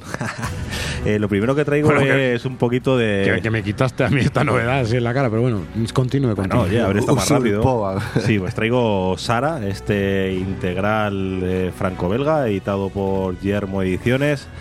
Eh, cartón en color, 190 páginas, eh, con un precio de 38 euros, eh, del equipo creativo del aclamado Prometeo. Y aquí pues nos vamos a encontrar una historia de miedo, una historia, es un thriller psicológico, está muy muy bien desarrollado en el aspecto narrativo que yo hay cosas a veces que de Christoph Beck echo de menos, que es eh, cómo cierra las historias. Aquí creo que sí que lo consigue. El guion no trae nada especialmente original, pero sí que le da un par de toques, un par de ingredientes que hacen que sea muy, muy atractivo. El- el- la acción se desarrolla en Salamanca, en, en un pueblo de Pensilvania, con una... Sí, sí, Salamanca, Pensilvania. sí. Muy de conexión. Sí. En un pueblo minero y vamos a ver cómo una, una pareja, David y Sara, se mudan allí por, porque, le, porque le ofrecen un trabajo al marido de Sara y ella pues tuvo un trauma en la infancia que le va persiguiendo durante toda la vida y que le va a seguir persiguiendo durante toda la vida. El pueblo al que llegan tiene un secreto eh, muy muy oscuro eh, que sabe todo el pueblo y la verdad que bueno, la historia mola muchísimo. Eh, luego en el aspecto gráfico, pues el trabajo de Estefano Rafael es precioso, que son unos lápices que molan muchísimo. Y bueno, pues la verdad que es una obra que quien nos guste el cómic franco-belga ya sabéis de lo que son capaces estos autores. Y la verdad que el guion ya os digo que es muy muy atractivo. Y bueno, pues son tres volúmenes en un solo integral por 38 euros, Eh, yo creo que es un precio bastante asequible bien, y está muy muy bien, echarle un ojo porque la verdad que a mí me ha mantenido, vamos, muy muy muy entretenido. Pues venga, Sara de Yermo Ediciones. Bueno, y ahora vengo con algo que me da mucha pena haberlo terminado, Uy. que es el libro 5 de DMZ de, bueno. de ECC. Eh, son 302 páginas, eh, recopila los números americanos del 60-72 y ya cierra lo que es la saga. Eh, pues tengo que decir que es uno de los cómics que me he leído que más me ha gustado de todo lo que he leído. Me encanta el rollo que le da, me encanta DMZ, el trabajo que hace Brian Booth al guion es espectacular, te mantiene totalmente enganchado desde el 1 hasta el 72. Le coges un cariño a los personajes de la hostia. O sea, yo votaría a Parco. eh, vamos, eh, soy ultra fan de Yo, yo, Matty yo, Roth. yo, yo quiero hacerlo de Eh, Parco. me iría de copas con Wilson y, y vamos, y tendría una cita con sí, sin ningún tipo de duda. Sí, sí. Y bueno, eh, aquí en este último tomo sí que el dibujo es- está a cargo de Ricardo Burchelli en totalidad, porque por ejemplo sí que en el anterior había un, varias Sí, había eh, varias, varias colaboraciones Mm. y tal. Y aquí sí que a- yo por lo menos lo agradezco, porque la verdad que creo a que mí el me to- gusta mucho, el eh. tono que le da Mira, tiene pix en la portada, qué guay. el tono que le da Ricardo a la obra a mí es el que más me gusta. Otros números que está Jean Paul León, otros como que no reconozco tanto los personajes. Y bueno, pues es una serie que son cinco libros eh, con un precio medio de unos 30 euros. La edición, porque he visto algunas preguntas de ¿merece la pena Sí. esta edición? ¿Me compro las rústicas que están un poco saldadas? Merece la pena esta edición. Eh, ahorrar un poquito y comprarla porque merece la pena. Eh, pues solo tengo que decir que larga vida de meseta y que esto es un más chavales. Una esto de las mejores de Vértigo y de las eternas olvidadas. Nos Sin duda, encanta, nos encanta. sin duda. Os referimos al programa de la segunda temporada, el programa 3, donde ya hablamos de ello. Zona desmarvelizada. Mira cómo aprende rápido, viene con un vértigo, ¿eh? Para Así que, señores, una de las mejores de Vértigo, DMZ, Brian Wood, Ricardo Burkelly. ¡Aupa Parco! ¡Aupa! Pues muy bien. Se- señor Alfredo, ¿usted qué me trae? Pues yo traigo un montón de cosas y así os reviento un poquillo. Eh, los últimos días de Superman, esto pues recordarlo también que acaba de salir. ¡Que ha sacado la artillería! Chaca, chaca, chaca. Pues no, hombre, ya hablamos de ese. Yo ya no hablo de lo mío, entonces. Ya. Claro, ya, eh, por, por favor, por favor. Ya hicimos programa, ya sabéis, niños, hace nada la semana pasada y hablábamos de esa etapa pre-rebirth de, de Superman y ha recopilado ya ECC por 25 euretes esos últimos días de Superman. También por eso hablamos de ello. Como complemento ya tenéis el Lois y Clark y, este tomo de, los últimos días de Superman por 25 euretes donde eh, tenéis toda esa etapa previa, ese último arco que era un crossover entre Action, Superman, la, la Trinidad, lo que sería en su época y toda la leche, eh, para hablarnos de ese final, esa, ese final del Superman New 52 y la proliferación de todos los Supermanes que hay ahora, que hay por lo menos 34 casi nada. Es un jodido lío. Y encima ahora si os leéis los últimos arcos donde le meten al multiverso y veis los Superman de todo el multiverso, ahí ya podéis volver locos, ¿no? Pero bueno, eh, ya los que hay simplemente en la, en la Tierra 1 eh, os podéis volver locos. Hay que hacer limpieza ya. ¿eh? ¿Dónde salen todos? Aquí, en los últimos días. Superman, una, una historia bastante chula, eh, que está muy bien que se recopile. Lo están poniendo los lomos azulicos, estos fosforitos del, del Renacimiento, un poco horribles, pero, pero ahí está. Pues lo tenéis ahí recopiladillo, niños. Este es, el, ese es el Superman A, ¿no? Sí, es, eh, toda la historia del Superman. No, este es el B. Este es el B. Toda la historia ¿Este es del el B, sí. Claro. Los últimos días de No, no, Superman. no, es el C, chavales. Que es el de. Es verdad, no, el C. Es el no. C, sí, Es es verdad, el- es el C. Es el C que era el es el C. 52. El B era el pre. Los últimos días de Superman C. De CC Ediciones. Bien. Y eso que solo son tres. Y otro tomo que, que me he guardado un poquito, que esto salió hace un par de semanas y me, coso- me guardo cosas frescas, que es Revival, tomo va. 4. ¡Oh, qué bonito! ¡Qué bonito! ¿Cómo nos gusta? Con su tamaño. Pues seguimos con ese tamaño, esta rusticaza de que trae Aleta, en este caso con Evolution Comics, eh, van llegando, van saliendo el buen material que va sacando Aleta. Eh, serie de Teen Silly con Mike Norton, thrilleraco total, a mí me encanta Revival, me parece que es una de, las grandes series de Image. Eh, y tenemos a Dana Cypress, esta policía que está en medio de un barullo total donde este pueblo lo tienen en cuarentena, donde la gente ha resucitado, la propia hermana de Dana Cypress es una de ellas. ¡Ah, no, por Dios! ¿En Y- serio? Y, trae algo muy oscuro. Hay este Wendigo, este, este demonio chungo blanco. El hombre que- brillante. Todavía no sabemos nada de él, pero sí que está apareciendo por todos lados. Este cuarto tomo, eh, seguimos con la serie avanzada. No creáis que vaya a haber ninguna gran revelación. Seguimos con el personaje de la hermana de, Dana. Eh, eh, vamos a ver cómo una, por una investigación va a ir a Nueva York. Eh, una historia muy turbia, muy chunga este rollo, este capítulo en Nueva York. Y eh, el misterio también de que este Wendigo parece que también es capaz de salir del pueblo e irse a la gran manzana. Eh, seguimos con arcos, Dom- mantenemos la, continuidad de, obviamente, la- como la regularidad de este tomo es, es lenta. Muchas veces hay que recurrir al anterior para enterarse, porque es un auténtico eh, serial esto de televisión y es un poco complicado, pero sigue siendo una gran lectura y, mantiene el nivel eh, a la espera de eh, a ver cómo ir, va avanzando esto para dar al final un cierre conclusivo. También, aparte, es un tocho gordo porque te incluye del 18 al 23 y añadimos un número uno especial que es un crossover entre Chew y Revival, donde vemos al detective Chew.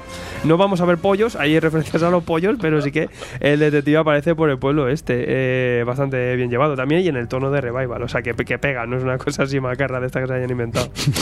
Eso, menos mal. Pues venga, de, de, de, de- de Evolution Comics o de Panini, eh, este Revival. Y lo que os traigo también, pues hablaremos después con el señor Paquito Roca, es la encrucijada que nos trae Astiberri. Aupa. Claro, tío, Aupa, ah, eh. No tienes ni idea. Si no salgo, macho. Pues que no traen en la encrucijada Paco Roca, pues en este caso un proyecto eh, de la A ver, mano. que, que me he quedado ahí. que has- te has quedado- más, no sé, más- más hipnotizado con el, dicho con el canto del tomo. encrucijada y te has quedado encrucijado. Es el Claro, palabra que le bloquea. El, el canto del tomo. La, la- la cruz te ha dejado hecha polvo. Ha Pues, así con el CD que viene. Tenemos ese, ese- un trabajo muy especial y muy, muy, muy diferente a lo que podamos llegar a ver. Yo no sé en qué industria. Esto ya es locura y es súper metacómic, metadisco, me queja de todo, porque es un cómic disco. Eh, Paco Roca se Uh. alía con Seguridad Social, eh, el líder de la banda, José Manuel Casañ, y es muy interesante porque lo que nos habla aquí Paco Roca y José Manuel eh, son conversaciones entre ellas del propio cómic, del propio disco. Es todo muy metal. Vamos a ver el proceso de este trabajo, pero en el propio cómic, ¿no?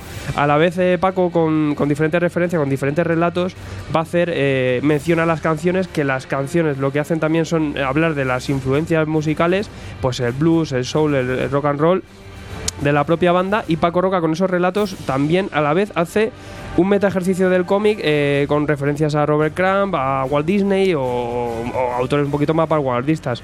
Y entre medias, pues esas conversaciones entre los dos de pro- del propio proceso de creación de este cómic, pero que a la vez nos hablan de sus cosas personales, de todo el, tema de la industria, tanto discográfica como del cómic, el tema de cómo vivir de esto, cómo viven los dos, un poquito de, de todo el rollo meta, que es interesante sobre todo para quien esté interesado por cómo funciona el tema discográfico, cómo funciona la música, hablan más de la música que, que de su propia de su propio trabajo.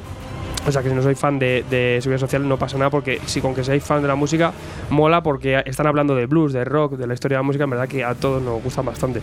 Y Paco Roca pues habla de todo ese proceso, ¿no? De cómo se hace un cómic, cómo se vive de él, el tema de los contratos que es muy interesante también. Aquí en un capítulo ya hablan de eso. Al final es una cosa súper meta que no acaba ahí la cosa porque encima hay un documental rodado a través de de unos chicos que se han encargado de hacer un documental de, de este proyecto donde tenemos todo un, un transmedia audiovisual eh, que va alrededor de esta encrucijada que, que Paco Roca la verdad es que es un gran narrador y se hace muy entretenido, muy interesante. Eh, sobre todo para los fans de, de la industria del, del disco y, y como digo, pues conocedores de la obra de Paco Roca y también que tengáis un poquito de interés de cómo funciona un poquito la industria del cómic. Es un trabajo chulo, me parece algo especial. A mí me recuerda un poquito al tema de los ignorantes. El, el cómic este franco-belga que es parecido a esto, solo que con el tema de- del vino, que se va. Un Sí. autor de cómic se va. ¿Lo habéis leído? Es me un poquito. suena. Sé cuál el, es, el sí. mismo rollo, vamos. Sí, al final ya te digo, es un trabajo muy especial y oye, pues digno de ver. Luego hablaremos con Paco que nos cuente un poquito más. Eh, también os traigo esas crucijadas, lo recuerdo ahí, Paquito Roca, crucijadas. Dani, te quito el curro. Venga. Y me voy ya con el pepinol, que es Descender. ¿De quién? Parte 4 de Astiberri también. Aupa. Acuarelicas. Sigue lento, Dani. Eh, cuarta, cuarta entrega. Mecánica orbital. ¿Cómo le gusta también a Gonzalo? Joder, Gonzalo me encanta, loco, eh. Mola mucho Descender. Dustin engullen. Team Engullen que se lo 21. engulle. Dustin, Dustin se lo engulle estos, estos tomos ahí en esas acuarelas. Ese papel arrugaico ahí que se ve todo el, ve todo todo el ahí. texter. Esto deberían sacarlo luego con, con, con papel tochal de ese de, de Joder, sería acuarela, brutal ¿no? esa edición, ¿eh? Qué guapo, tío. Impreso en acuarela ya directamente, ¿no? ¿Cómo se haría eso? Imposible, ¿no? 150 pavos. Locurón. Eso sí que es formato acordeón, como hicieron en el primer tomo. Eh, guion de Jen Lemay, que ya sabéis que está muy a tope. En este caso no hay nada rural. Eso hay que decirlo. Aquí No hay no hay, na- campechano. no hay campechanismo. Aunque hay personajes campechanos. eh, Por eso no me gusta tala- tanto. taladro- Taladro es afable. Taladro es afable y, roza, y ¿eh? campurriano. Eh, y bueno, aquí vemos eh, Andy, que era el, el dueño de, de- este niño, del Team 21. Tenemos a un Team 22, que parece que es como una especie de gemelo maligno chungo. Y eh, la historia se desarrolla a partir del 3, pa- casi concluye. El tomo 3 y 4 casi cierra un arco. eh, bastante interesante, bastante entretenido y, que me ha gustado bastante. Sobre todo mantiene lo que es la narrativa, simplemente son cuatro numeritos y, y tampoco eh, aporta nada nuevo. Lo que sí, pues hay cambios importantes en Taladro, donde veíamos que se profundizaba un poquito sobre su personalidad. Hay una revelación aquí bastante importante y sobre todo eh, cómo van sucediendo los acontecimientos, donde parece que ya esto va llegando a un crescendo que en, en nada nos dará, nos explotará en toda la cara, ¿no? Yo es que es, es lo que tú dices. Yo creo que en el, en el libro 3 se, fro- se profundiza en lo que son las relaciones personales o en conocer como más a los personajes y hubo un poquito un parón de la historia. Y aquí como que Lemay vuelve a pisar el acelerador y te vuelve a subir aquí otra vez en, en- en esta fantasía. A mí el Brun pone caras rarunas, pero a mí me vuelve... El primero el dibujo es que cada página que paso es, Sí, muy es un, es un goce. Es atípico total, Y pero, luego, pero va muy bien. A mí me, es una historia que me gusta muchísimo, es de lo, así de ciencia ficción, es de lo que más me gusta hoy en día y, y bueno, pues yo lo, también se la recomiendo. Se lee muy rápido, lo único quizá malo. Y como también es muy esquemático el dibujo, se, se sintetiza muy rápido por parte del lector y, y esto vamos a disfrutar mogollón cuando esté cerrado, segurísimo, ¿no? Porque el Lemma ya sabemos que está, está muy a tope y está haciendo historias muy interesantes. O sea que bueno, esto habrá que verlo también como visión global, pero bueno, siempre deciros que es una serie que vais a disfrutar bastante si os gusta la ciencia ficción y sobre todo un- el drama familio-robótico que se trae, ¿no? Mm. Que está muy guay, está muy bien planteado. Y el otro team por ahí, es que ah, hay chicha, hay chicha. Team hijo puta. Pues venga, tomo 4 de Descender, mecánica orbital de Astiberri. ¡Opa! Bien, ahí sí que estáis rápido vosotros. Señor Maiman, ¿qué me trae usted? Vamos a tope ¿Usted de se ha ido a los equilibrismo. 60 o cómo va esto? Me he, ido, me he cogido la... Bueno, no, no, ahí más despistado. A los 70, he cogido un buntubo, me- me- no me he movido de los 70. Vamos con la primera hora que traigo. El desafío de Kamandi, Kamandi Challenge, volumen 1 de 2. DC Comics nos lo trae ECC, 17 euros con 50, 184 páginas en formato de rústica. ¿Qué ¿Y- tenemos y aquí? qué es esto? ¿Qué es esto? Vamos por partes. Seis numeritos nos vamos a encontrar en esta rústica, ya que la obra lo comprenden 12 en total. Y esto, lo fundamental, son dos partes. Uno, el regreso de Kamandi a, a la época actual en la que estamos, ¿vale? Y dos, ¿cuál es lo curioso? El formato Challenge. El Challenge era una cabecera de DC allá. Por, aquellos, por aquellas épocas, no sé si 20, 30, 40 años, la tira ya, la hostia, vamos. Estaba Kirby jovenazo todavía. ¿Cuál era lo curioso de esta cabecera? Pues que el reto, ni más ni menos, era que con diferentes equipos creativos, la única premisa es con seguir una, una que la historia siga una línea, ¿no? Pero todas terminar con un cliffhanger y el siguiente equipo creativo retoma el, eh, coge el siguiente capítulo a través de a raíz del cliffhanger de sigue desarrollando la historia a su modo de ver nos deja otro cliffhanger para el que el siguiente equipo creativo lo retome desde ahí esto es lo curioso. Entonces en estos primeros seis números ¿qué vamos a tener por aquí? pues a Dan Didio vamos con esto ya levanto todo el hype. No venga no vamos ¿Por a ver cosas serias. Este le va a molar más a, a Dani. Dan Abnett va a estar por aquí. Bien. Tomasi Palmiotti, James Tinion cuarto, Bill Willingham y Steve Orlando, esta peñita a cargo de los guiones. Dibujo Keith Giffen, a lo Kirby, aquí hay claros oscuros, hay momentos que dices, sí, tiene un, un poco el espíritu de Kirby, hay otros que dices, joder, madre mía, Keith Giffen, por Dios. se le va a veces. Totalmente, totalmente, el trazo loco ahí. Está Del- envidiosado. Del envidiosado total. Del Eaglesman, Neil Adams de Escoca, que lo comentaba antes con Dani otra vez. Yo lo petaba en los 70. Pues ya. Pues ya no. Lo petabas en los 70, tío.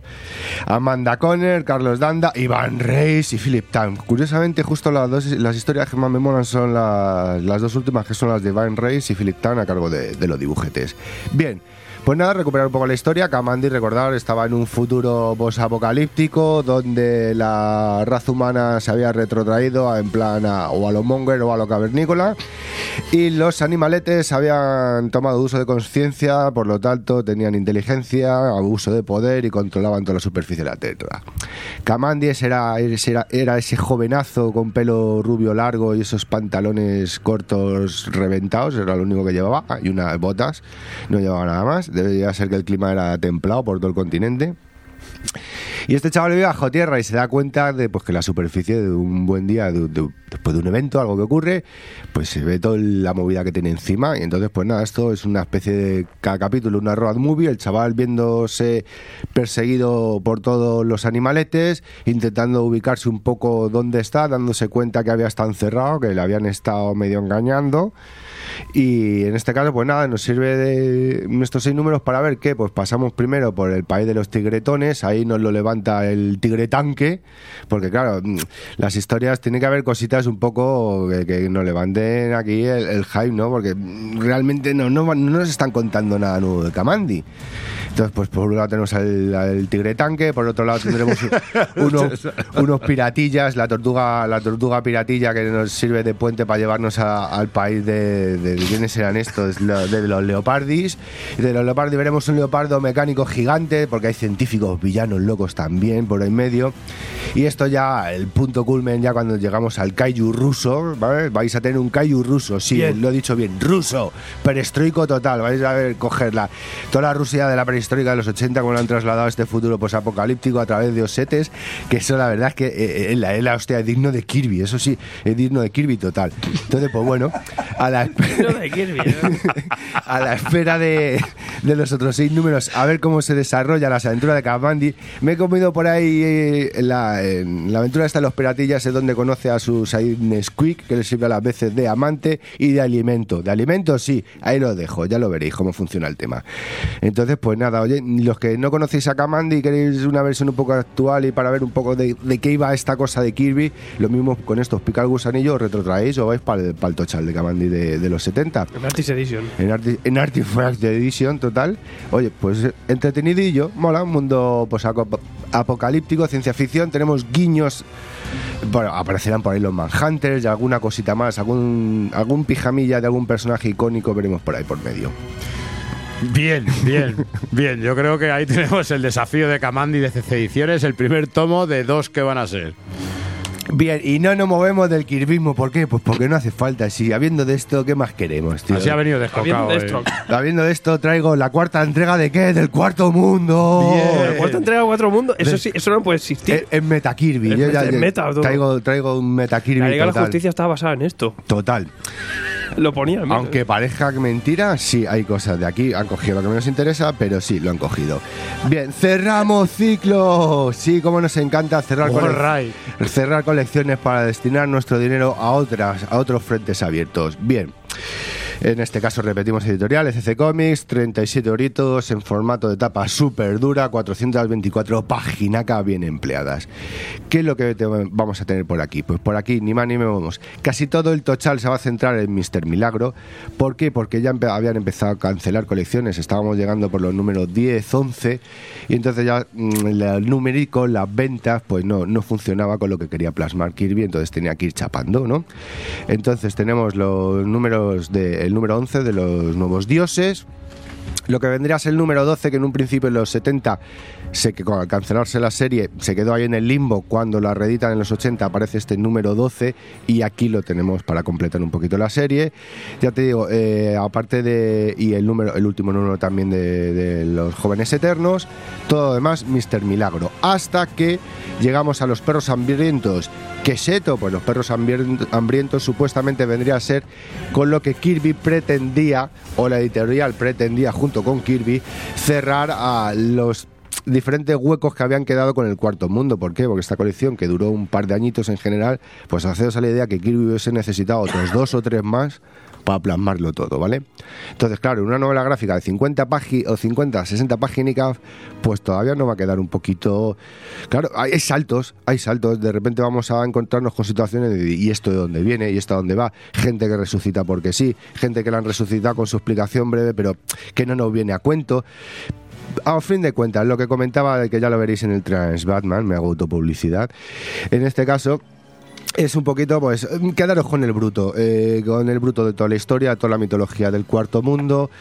Aquí, pues, eso, vamos a ver un poco tocando de cerca, de refilón, el tema de la profecía entre padre e hijo de, de Orion y Darkseid. Vamos a ver la boda bizarra de, de Mr. Miracle y Big Barda, cómo las furias pasan a ser un- unas starlets, unas, con, unas palmeras de Mr. Milagro para, para sus numericos, con lo que son las furias de verdad, madre mía. Y bueno, pues oye, ¿qué comentaros un poco? Me señala Dani, sí, esa es la parte del número, lo que vendría a ser el número 12, que ya Kirby se le va un poquillo el trazo, pero es culpa del entintador. Culpa- ¿Por qué? es culpa del entintador, que te lo iba a decir. Los capítulos guapos, ¿cuáles son los que molan? Los de Mike Rogers. ¿Por qué? Porque con los de Vince Coletta, pues se nota un poco que eran los que. La mayoría eran los de Jimmy Olsen y, y Kirby no, no tragaba mucho, no, se, no congeniaba mucho con el Vince Coletta. Mientras que el, quien más le respetaba era el Mike Rogers y cuando no le entinta a él, pues vemos un poquito que la peña se pasaba un poco por el forro, los trabajos en bruto. Ves en los extras el trabajo a lápiz de Kirby y dices, hostia, tío, que- que había más de cabronazo ahí que, que entintador que otra cosa, pero bueno. En fin, Pilarín. Ahí lo dejo. Si queréis más tema del cuarto mundo, tenéis el Trash Batman. Y con esto ya cerramos este cuarto mundo, ¿no? Venga, cuarto tomo, el cuarto mundo de DC. Venga, no, vos los que queríais clásicos. Ahí tenéis. Aquí tenéis clásico. Pues yo he tenido una semana un tanto dura, ¿no? Me he tenido que leer La muerte de Hawkman, de la cual he hablado antes, cosa que no me gustó. Luego me leí Empress de, de Mark Millar, no me, voy a mita- no me voy a meter ni a nombrarla. Y entonces, deci- sí, decidí elegir pues algún tipo de lectura un tanto extraña pues para apaciguar el cerebro, irme fuera de tanto superhéroe, de tanto metal extraño, de tanto Star Wars de palo. Eh, y he elegido Nuestra Madre, La Guerra de Miles y de Chris. Esto lo publica Ponent Mon. Eh, la verdad es que podía haber elegido algo un poquito más ligero, ¿no? Porque he elegido una obra que son 264 páginas cargadas de información, cargadas de un, de, de- de un preciosismo de acuarela que te, lo que te muestra son todos los desastres de la guerra y decimos, bueno, venga, un título de un título de guerra más, un título bélico más. No, señores. Es verdad que representa muy bien, nos mete en lo que son eh, el primer medio año de la, de la Primera Guerra Mundial, nos meten en, en enero de 1915, nos mete en plena batalla y nos mete ahí pues cierto frente resistiendo, pero que al mismo tiempo tiene que combatir. ¡Oh, sorpresa! De repente empiezan a aparecer eh, cadáveres de mujeres en estas trincheras y todas ellas van acompañadas de todas van acompañadas de, de una carta. La verdad es que la obra es poética pura, es muy muy poética, tiene un lenguaje muy cuidado, mm, tiene una narrativa que pese a ser lenta como se basa en lo que es la belleza también de la palabra y de las imágenes, la verdad es que te lo vas comiendo, se va haciendo muy muy muy agradable y te vas viendo lo que es el ambiente bélico, lo que es el precio de la guerra, lo, cómo va causando la muerte a los que están a su alrededor y cómo muchas veces la gente no abandona la guerra aunque ésta haya terminado, como una de las cosas que reza bien el cómic, es la guerra terminado para aquellos que nunca estuvieron en una porque se supone que la guerra nunca termina para aquellos que han ido. Y al mismo tiempo te va dando un misterio, te va dando una intriga que está muy bien llevada, que llega un momento que tiene hasta tintes sobrenaturales sin ser algo sobrenatural, pero a ti te parece eso porque es todo como una historia muy lógica, es como una investigación muy lógica dentro de un terreno que es la guerra, que más lógica que en la guerra no hay. Es ir, batallar y volver vivo o no. Y al mismo tiempo te está dando una trama un poquito más, eh, más, más oscurilla y más, y más enrevesada. Eh, a mí me ha gustado muchísimo. La verdad es que sí, me lo he metido en pocos días. Me hubiera gustado disfrutarlo más lentamente porque yo creo que es una obra de esas que te pueden acompañar en la mesita de noche al mismo tiempo que, que- la vas disfrutando y la vas paladeando. Eso por, eso por un lado, por, el lado de, de, poner Mon. Pero luego, bueno, me vine arriba, bueno, decimos nuestra madre la guerra, poned Mon y dije, venga, ¿qué más me puedo llevar ahí? Y dije, venga, vi mitológica, una visión contemporánea de los seres mágicos de Euskadi. Vale, es de Ariza Vergara, es de Raquel Alzate y es de Ricardo del Río. Hay que decir que esto es una reedición de algo que ya reeditó en su día en el 2001, ediciones, ediciones B. ¿Y por qué elegir este tema, no? ¿Por qué elegir esta mitología? Pues quizá porque yo creo que se- el cómic se basa mucho en mitología, el cómic se basa mucho en todas las culturas, pero sobre todo tenemos la celta como un referente, tenemos todo lo que es la cultura nórdica como un referente, incluso aquí en España que tenemos varias mitologías eh, durante, durante, el- durante nuestra existencia, parece que nos tenemos que fijar en las mitologías ajenas cuando tenemos aquí cosas muy grandes con la con todo lo que toda la mitología gallega y toda la mitología del norte y tal eh, este que, que roza con lo celta nos vamos a encontrar que ya se ha hecho mucho merchandising no que incluso hay rutas pero una de las grandes desconocidas estamos hablando de lo que es la mitología vasca lo que son esta mitología de, de- de- de Euskadi que, que la tenemos tan al lado que es tan rica y tan grande y el caso es que decidí meterme con el tema de, de- de esta mitología, ¿no? ¿Qué es lo que me encontré? Pues me encontré un relato en primera persona que nos va a contar poco a poco lo que es esta mitología de una manera pues muy campechana, ¿no? Muy campechana, como si ella, como si fuera él mismo el que se encuentra con el que se encuentra con Con los seres, con ¿no? los seres, eh, cómo te va eh, con- contando su comportamiento a través de lo que han visto sus ojos, al mismo tiempo que te hace un árbol genealógico, al mismo tiempo que te dice cómo estos dioses crearon lo que es la tierra, eh, al mismo tiempo que te habla de los Basajaun, que te habla de estos primeros pobladores de, de- de- de la tierra y de cómo poco a poco el hombre fue arrebatándole toda la tierra y, fue quitando al entorno natural y haciéndonos nosotros más poderosos, mientras que el Basajaun queda por ahí escondido. Eh, nos habla de ese bestiario de bestias, de demonios, de hadas. Todo esto, hay que decirlo, no es cómic. Esto hay que decir que es un relato ilustrado, pero muy bien ilustrado, donde Raquel Alzate y Ricardo del Río, eh, a- dependiendo del ser que nos vayan a mostrar más fantástico o menos fantástico, eh, van a ir cambiando un poquito el registro de, de- de- de su dibujo y dándonos incluso imágenes que yo creo que son muy arquetípicas cada vez que, que se habla de, de- que se habla de este tema. Eh, yo es algo que me atrajo, algo que yo sé que a lo mejor no va mucho para el amante del cómic, pero imaginaros que esta mitología fuera puesta en manos de alguien que, ¿De lo, que lo tras- que lo trasladara al cómic. Eh, quizá no estaríamos tan flipados con mitologías eh, ajenas a nosotros y nos, y nos fijaríamos en las que tenemos eh, más cerca. Mitológica, eh, una visión contemporánea de los seres mágicos de Euskadi. De Astiberri. ¡Aupa! No podía ser menos, ¿eh? esto tenían que sacarlo ellos. Pues señores, aquí ha estado la- hasta ahora las novedades, las novedades de hoy. Y este fin de semana ocurría algo, ¿verdad? Este fin de semana nos vamos a Zaragoza. Nosotros estaremos el domingo a mediodía. Tendremos una ¡Aupa, charleta, baños! una charleta youtubera. También tendremos a Victoria Gay y a Banff. Y vamos a hablar con uno de los organizadores, a ver que nos cuente un poquito de qué va esto, ¿no? A ver, a ver, que me cuente, que me ¿qué cuente. pasa?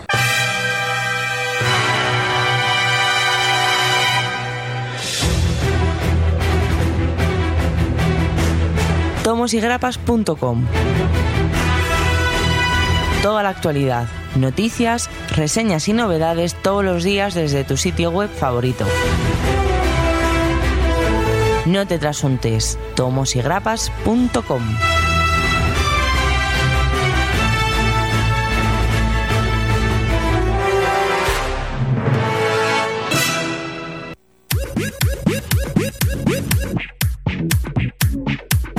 Thank you. Vaya tú, no, marcha. tú no sabes lo que pasa este fin de semana en Omega Center. Tú no sabes lo que pasa este fin de semana en Omega Center. Algo me suena, pero tampoco me ha quedado muy claro a mí. Pues ¿eh? va a haber presentación de Midnighter y Apolo, nueva Oh. serie de, de.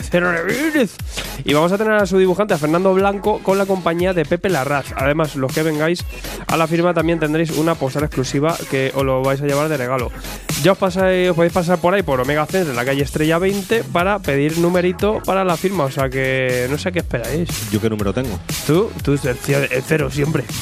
Tú siempre paciente cero, exactamente. ya sabéis, Omega Center, calle Estrella 20 y también calle Luna 24 para el que le mole el, match- el manga, el merchandising y toda la fricada varia nipona. O sea que. casi nada. Dos en uno.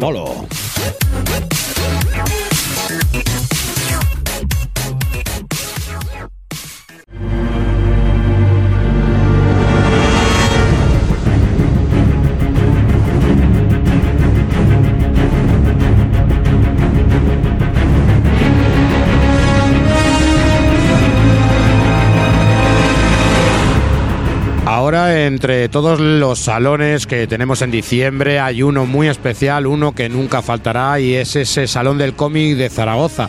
Para hablarnos de ello, tenemos a Azucena Altarriba, eh, que, que forma parte de, de la organización de este Salón del Cómic. Buenas tardes, Azucena. Buenas tardes. Eh, pues que eh, muchas gracias por concedernos tu tiempo.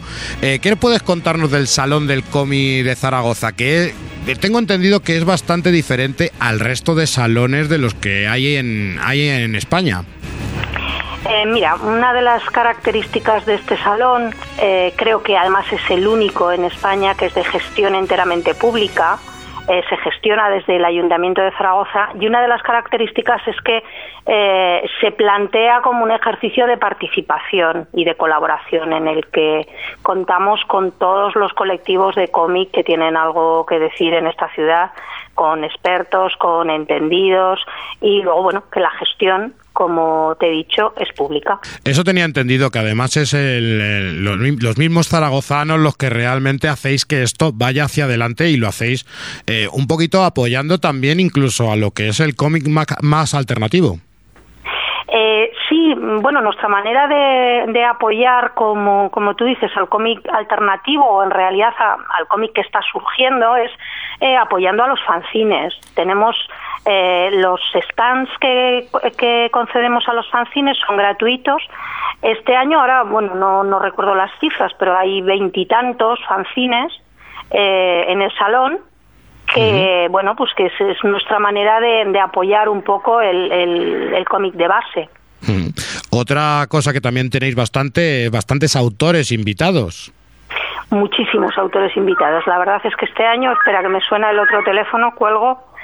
Eh, sí, tenemos muchísimos autores invitados. Eh, bueno, no sé, mm, te podría decir que, por ejemplo, españoles, nacionales, pero de reconocido prestigio, pues tenemos, por ejemplo, a Josep María Bea, a Ramón Boldu, a Antonio Altarriba, a Mamen Moreu, que este año además es la autora del cartel, un cartel fantástico, en el que estamos encantados.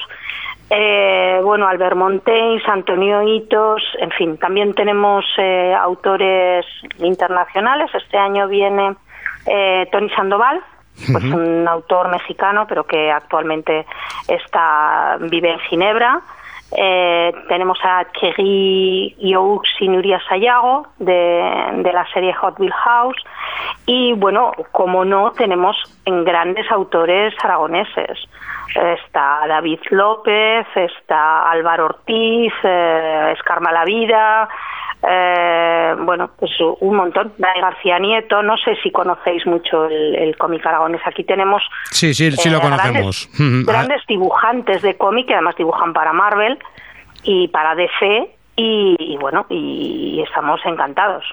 Sí, sí, sí tenemos relación además bastante con algunos de ellos tenemos bastante bastante relación. Ah, muy bien. Incluso nosotros que nos dedicamos a- al tema de la radio, incluso hay alguno de ahí que nos han nombrado como Scar, eh, que tiene su propio podcast. Sí, sí, eso es. Y Sí, aparte, bueno, los Malavidas son, son colaboradores impagables. sí, sí, sí, son yo creo que uno de los que han propagado mucho el Salón del Cómic de, de Zaragoza, la verdad. Sí, a- bueno, lo llevan a todos los sitios donde van. Sí, sí, muy cierto. Son buenos embajadores. Muy cierto, muy cierto. Y esto también prueba que, que- que la colaboración ya no es solamente buscar eh, gente de renombre, sino que también dais la oportunidad a lo que son temas como, por ejemplo, el podcast, eh, el, el YouTube también. Sí, sí. Este año, por ejemplo, mira, un- un- una de las cosas que hacemos es un encuentro entre youtubers. Están eh, Vitorian Wii, Banff y Albert- Alberto Matarrá. Alfredo, Eh, Alfredo. Alfredo, Alfredo, sí, Sí. es verdad. Eh, y bueno, luego mm, también tenemos contactos con la universidad. Este año hicieron un congreso de estudios de cómic y contamos con algunos de ellos para, para algunas de nuestras ponencias. Julia Rigual, por ejemplo, va junto a Oriol Estrada a hacer una ponencia eh, de Goku versus Superman. Eh, tenemos eh, eh, nuestra programación es una programación a base de charlas muy transversales en las que participan distintos autores y con un nexo común pues mm, dan sus puntos de vista. Estas charlas tienen relación o intentamos que la tengan con sus últimas publicaciones. Entonces, bueno, creemos que atraen más al público que la clásica presentación firma de un solo autor.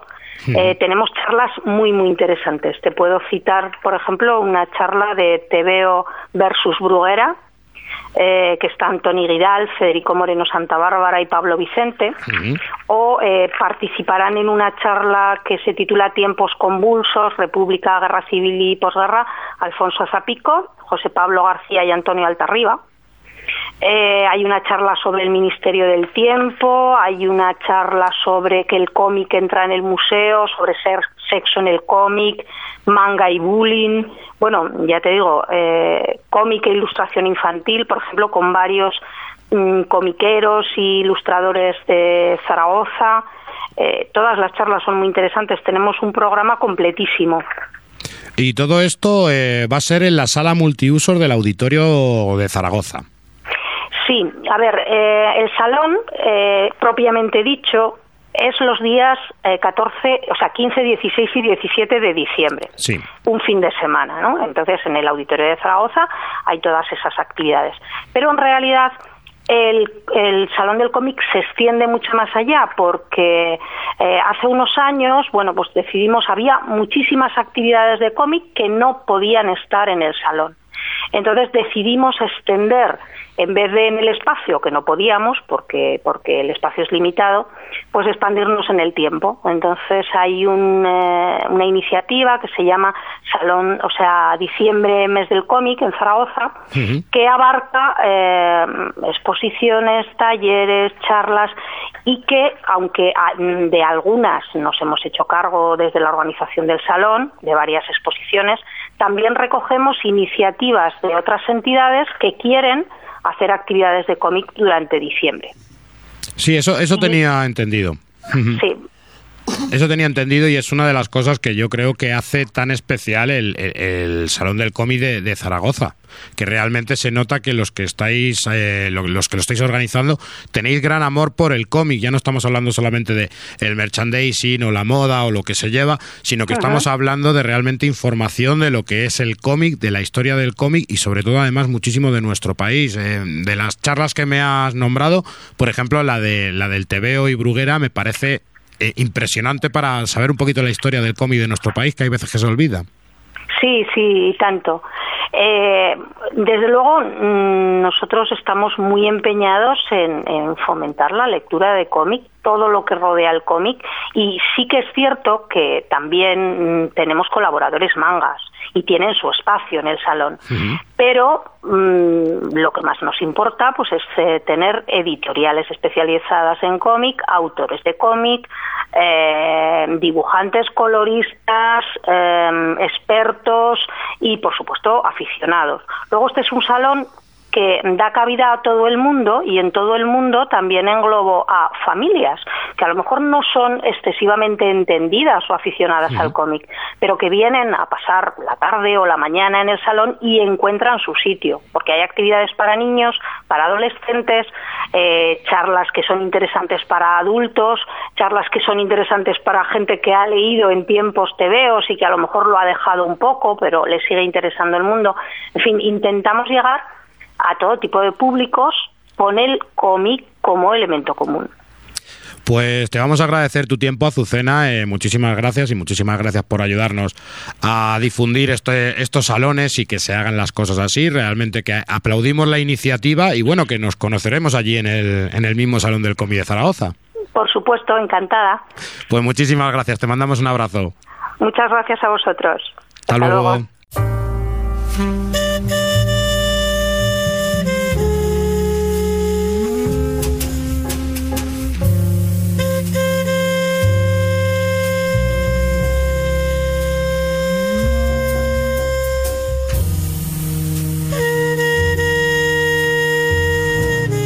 Y hoy quizá nos vamos a nuestro lado más noir, nos vamos a un lado completamente donde, donde, donde hierve el suspense y donde traemos una obra muy especial, traemos Parker, eh, obra que publicó Astiberri en, Opa.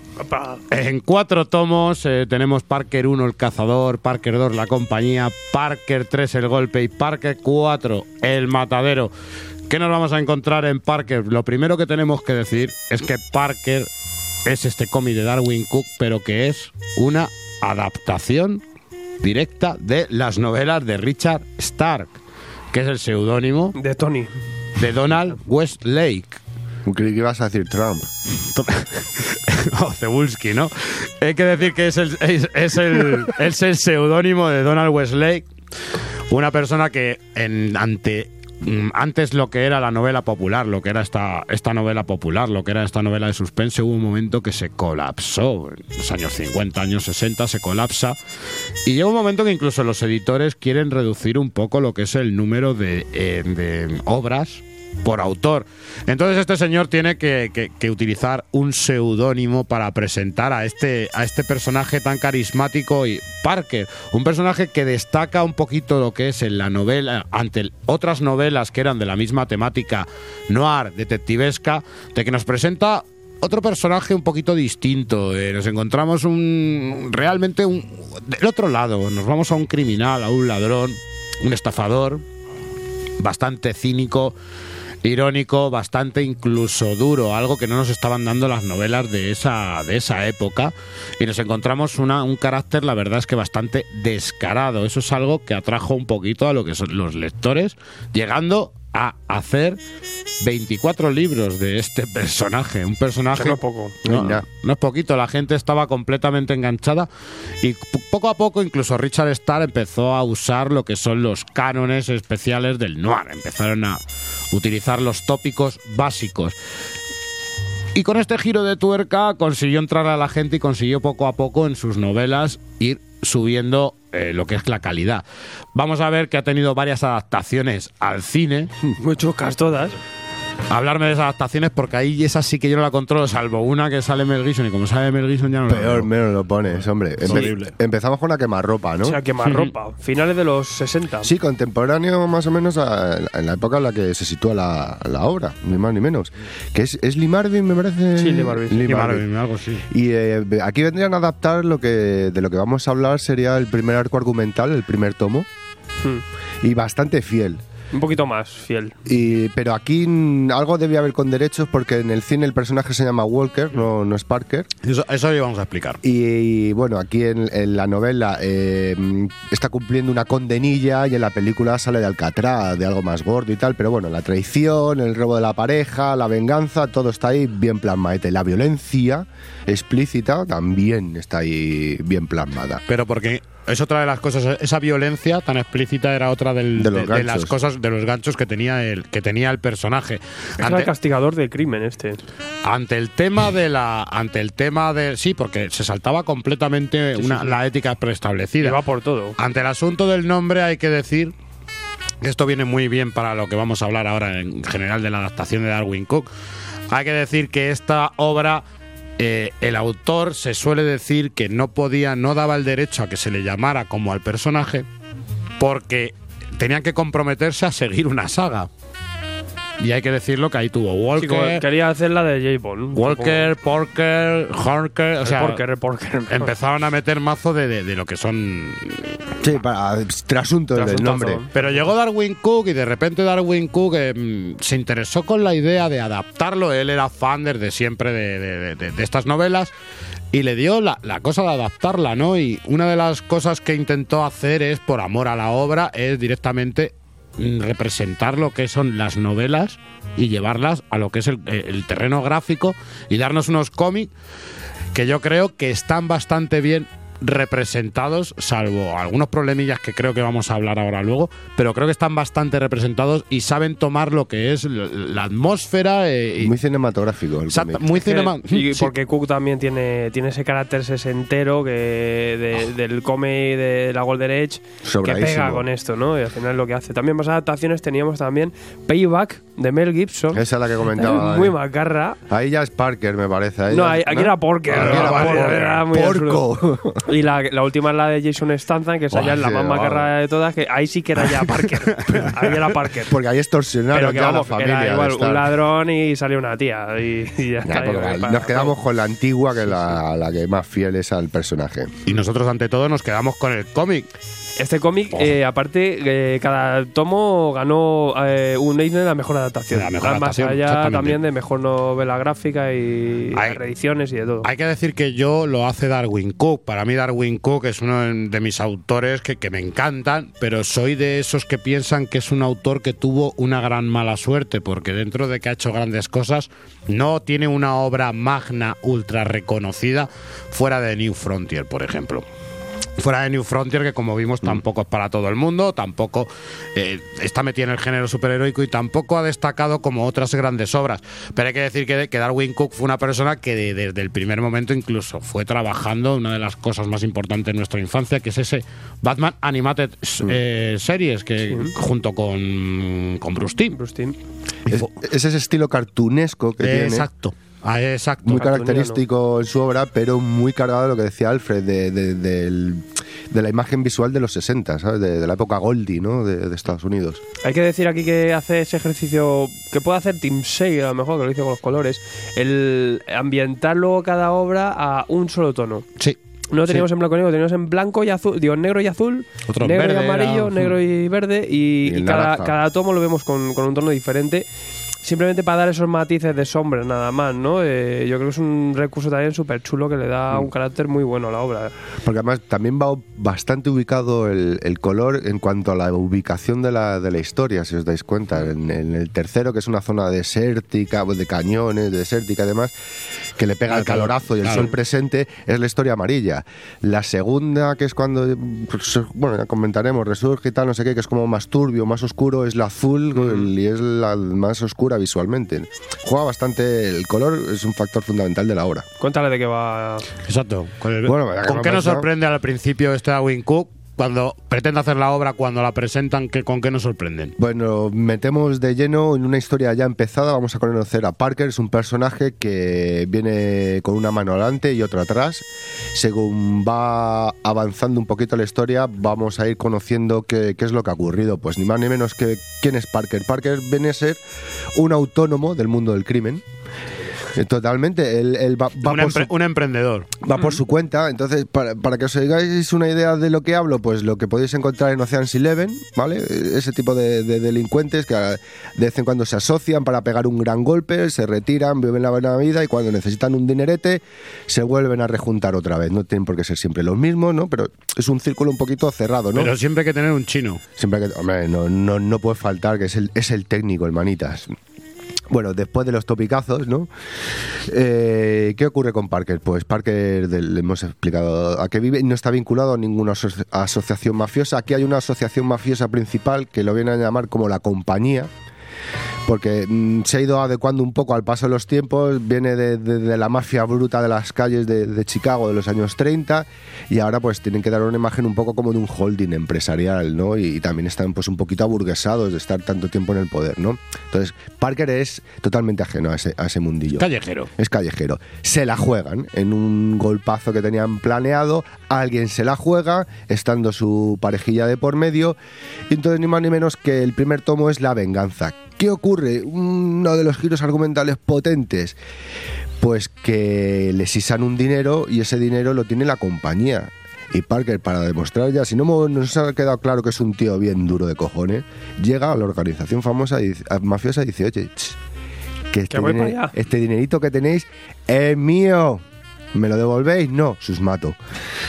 Así de claro. Es que es así. Voy va- a matar a tu colega y, y después voy a por ti. O sea, y Sabe va- presionar va la- saltando las escalones, que teclas. Eso está muy bien. Llega un, mo- llega un momento que se cobra su venganza y pero no es que se cobre su venganza, es que sigue sediento de ella Sí, y sí, hacia no. todas las direcciones. Es un poco como que, que sale con ganas de gresca de, de la cárcel. Mola cómo le va llevando, ¿no? Una cosa detrás de otra, mientras él le va saliendo bien las jugadas, pero la B también tiene que irla solventando, ¿no? Eh, Y aquí un poco, pues es, es eso. Más que nada no- nos explica el, el Parker que no está trabajando, se está vengando, cómo se desenvuelve, di- digamos, el parque, la vida de Parker, ¿no?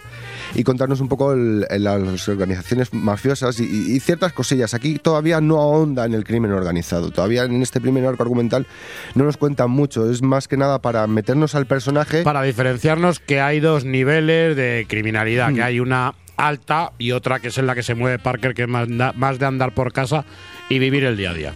Sí que en el- en- nos cuentan un poco el, plan que llevan a cabo, donde le, hacen el lío en ese, en- en ese trabajito que tenían que hacer. Ya vemos un poco su modo operandi, lo perfeccionista que es, cómo le gusta siempre rodearse de gente que ya conoce y cómo saben cómo trabajan.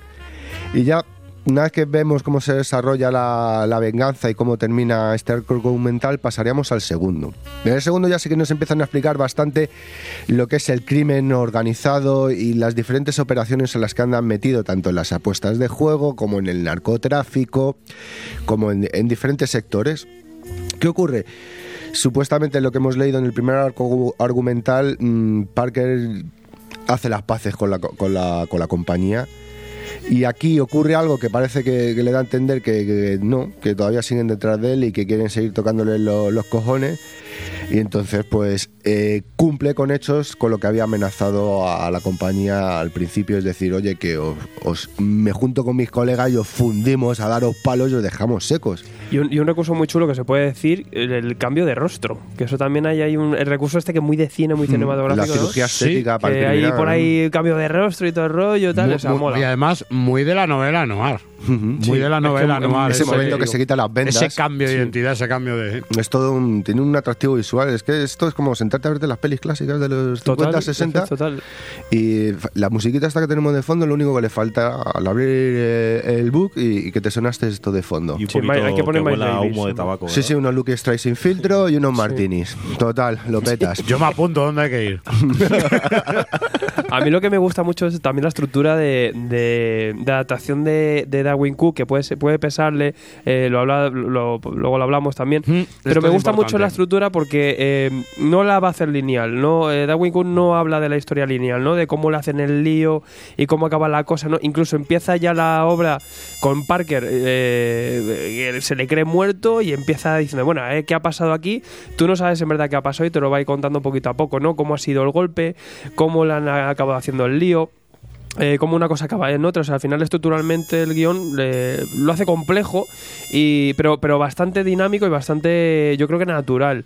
Eh, luego también tiene otro recurso también que utiliza, ¿no? que es el, el parar en seco la lectura para darnos una novelización, ¿no? donde simplemente vamos a ver un- una, a lo mejor una splash page, una ilustración, Sí, sí, sí. y nos vamos a, a una novelización, a un texto un poco más denso, donde vemos a lo mejor cómo era el plan, eh, qué A partir tipo de del lío segundo hay. y del tercer tomo lo que nos encontramos es eso. Luego, luego sí, en el Mm. primer tomo lo, lo hace recurso y a veces como que te corta un poco, pero luego sí que se va haciendo más, más frecuente en la, en la historia. Es que fíjate si está- Yo creo que le mete mucho en esencia, ¿no? En, en- en- al final, eh, vengo de una novela de género negro pura y, y esto es cómic, pero sigo cogiendo esto y lo plasmo aquí. Yo creo que, que utiliza ese recurso y yo creo que, que es necesario y es Incluso te cambia la fuente, te la pone de máquina de escribir antigua. Sí. Yo creo que capta también un poquito, le pasa lo mismo, hablábamos de que la novela, los lectores de la novela te dicen que al principio es un poquito para coger marcha y luego lo siguiente ya va avanzando y va mejorando. Yo creo que en el cómic pasa exactamente lo mismo. Tú te lees el primer tomo y vas avanzando al segundo y al tercero y ves que la cosa ha mejorado bastante, incluso que la trama ha- se ha alejado un poquito de esos tópicos para ofrecerte algo un poquito más fresco. Sí, se centra más que nada ya en, en- en los trabajos de Parker, eh, en su vida. Una vez que ha retomado su posición, pasado el primer El arco Parkerverso. argumental, el Parker verso, vamos a ver sus diferentes palos y una vez se va a dedicar a una cosita y otra vez se va a dedicar a, a otros sitios en diferentes estados, diferentes modus operandi. Pero eso es lo que vamos a ir viendo ya en, en el, el resto de, de- de las obras. Sí que se pierde un poco ese enfrentamiento que tenía con la compañía. Eso parece que se va diluyendo y queda en un, en un segundo o tercer plano. A mí lo que más me sorprendió al principio a la hora de abordar la a la hora de abordar la obra es sobre todo eh, la falta de, de- como de moral no del personaje exacto Eh, totalmente o sea la violencia no gratuita Moral no, porque cuando trabaja actúa de otra manera, utiliza la psicología. Cuando no tiene que trabajar es cuando él es, es el Sí, de verdad. Y... pero para al- para llevar a cabo su venganza Su inestabilidad. Sí, se lleva por delante Mm. a quien sea, sean amigos, amigas, luego también una, una novela o un cómic que he escrito a día de hoy, pues saltarían las alarmas con, con, yo qué sé, con la violencia hacia la mujer o así, que la verdad Sí, sí, que es totalmente. bastante, bastante explícito. Totalmente. Pero a es que hay que ver lo que en esa época se actuaba así. Claro, hoy en día que estamos eh, muy, sens- muy Es que sensibles intentando erradicar esa lacra, pues eh, a mí me llamó mucho la atención, me parecía bastante duro, ¿no? Pero no hay que por qué llevarse las manos a la cabeza demostrar las cosas como eran. Realmente no, en una no, época. no, es que esto no es entonces, inventado. a mí me sorprendió. Muchas veces mostrando se aprende. Claro. Sí, sí. Sí, Y- Así, así no se cometen los errores. Y, y luego, pues lo que comentaba un poquito Alfredo, que sí que es verdad que a veces eh, hay durante 10 páginas a lo mejor que, que- que no hay casi diálogo, es como algo muy muy fluido y de repente te pega un estacazo y te, y puede resultar un poquito que vas a tirones. A mí es lo único que, que lo he visto un poquito desequilibrado a la se hora pone muy técnico a la hora de explicarte los mecanismos de, de- tanto de los funcionamientos de los diferentes negocios como cómo asaltarlos, ¿no? Y los el- Un es- detalle que, por ejemplo, te detiene se mucho, friquea. pero es un- por ejemplo es un detalle muy bonito. El eh, cómo se escribe en una carta para, para pedir un encargo, para hacer un trabajo de un robo, donde está todo el, el- el mensaje encriptado, pero la vez con detalles de cómo... que parece un, informe bancario. te, Oye, pa- ¿está usted te para total en la lectura, pero sí que es un recurso chulo y es, es Está interesante. genial. A mí, a, mí personalmente me parece genial. Me parece que eh, lo que de repente nos encontramos 11 páginas sin ningún tipo de diálogo, sin ningún tipo de, de- solamente onomatopeyas y, y- y lo que es información visual.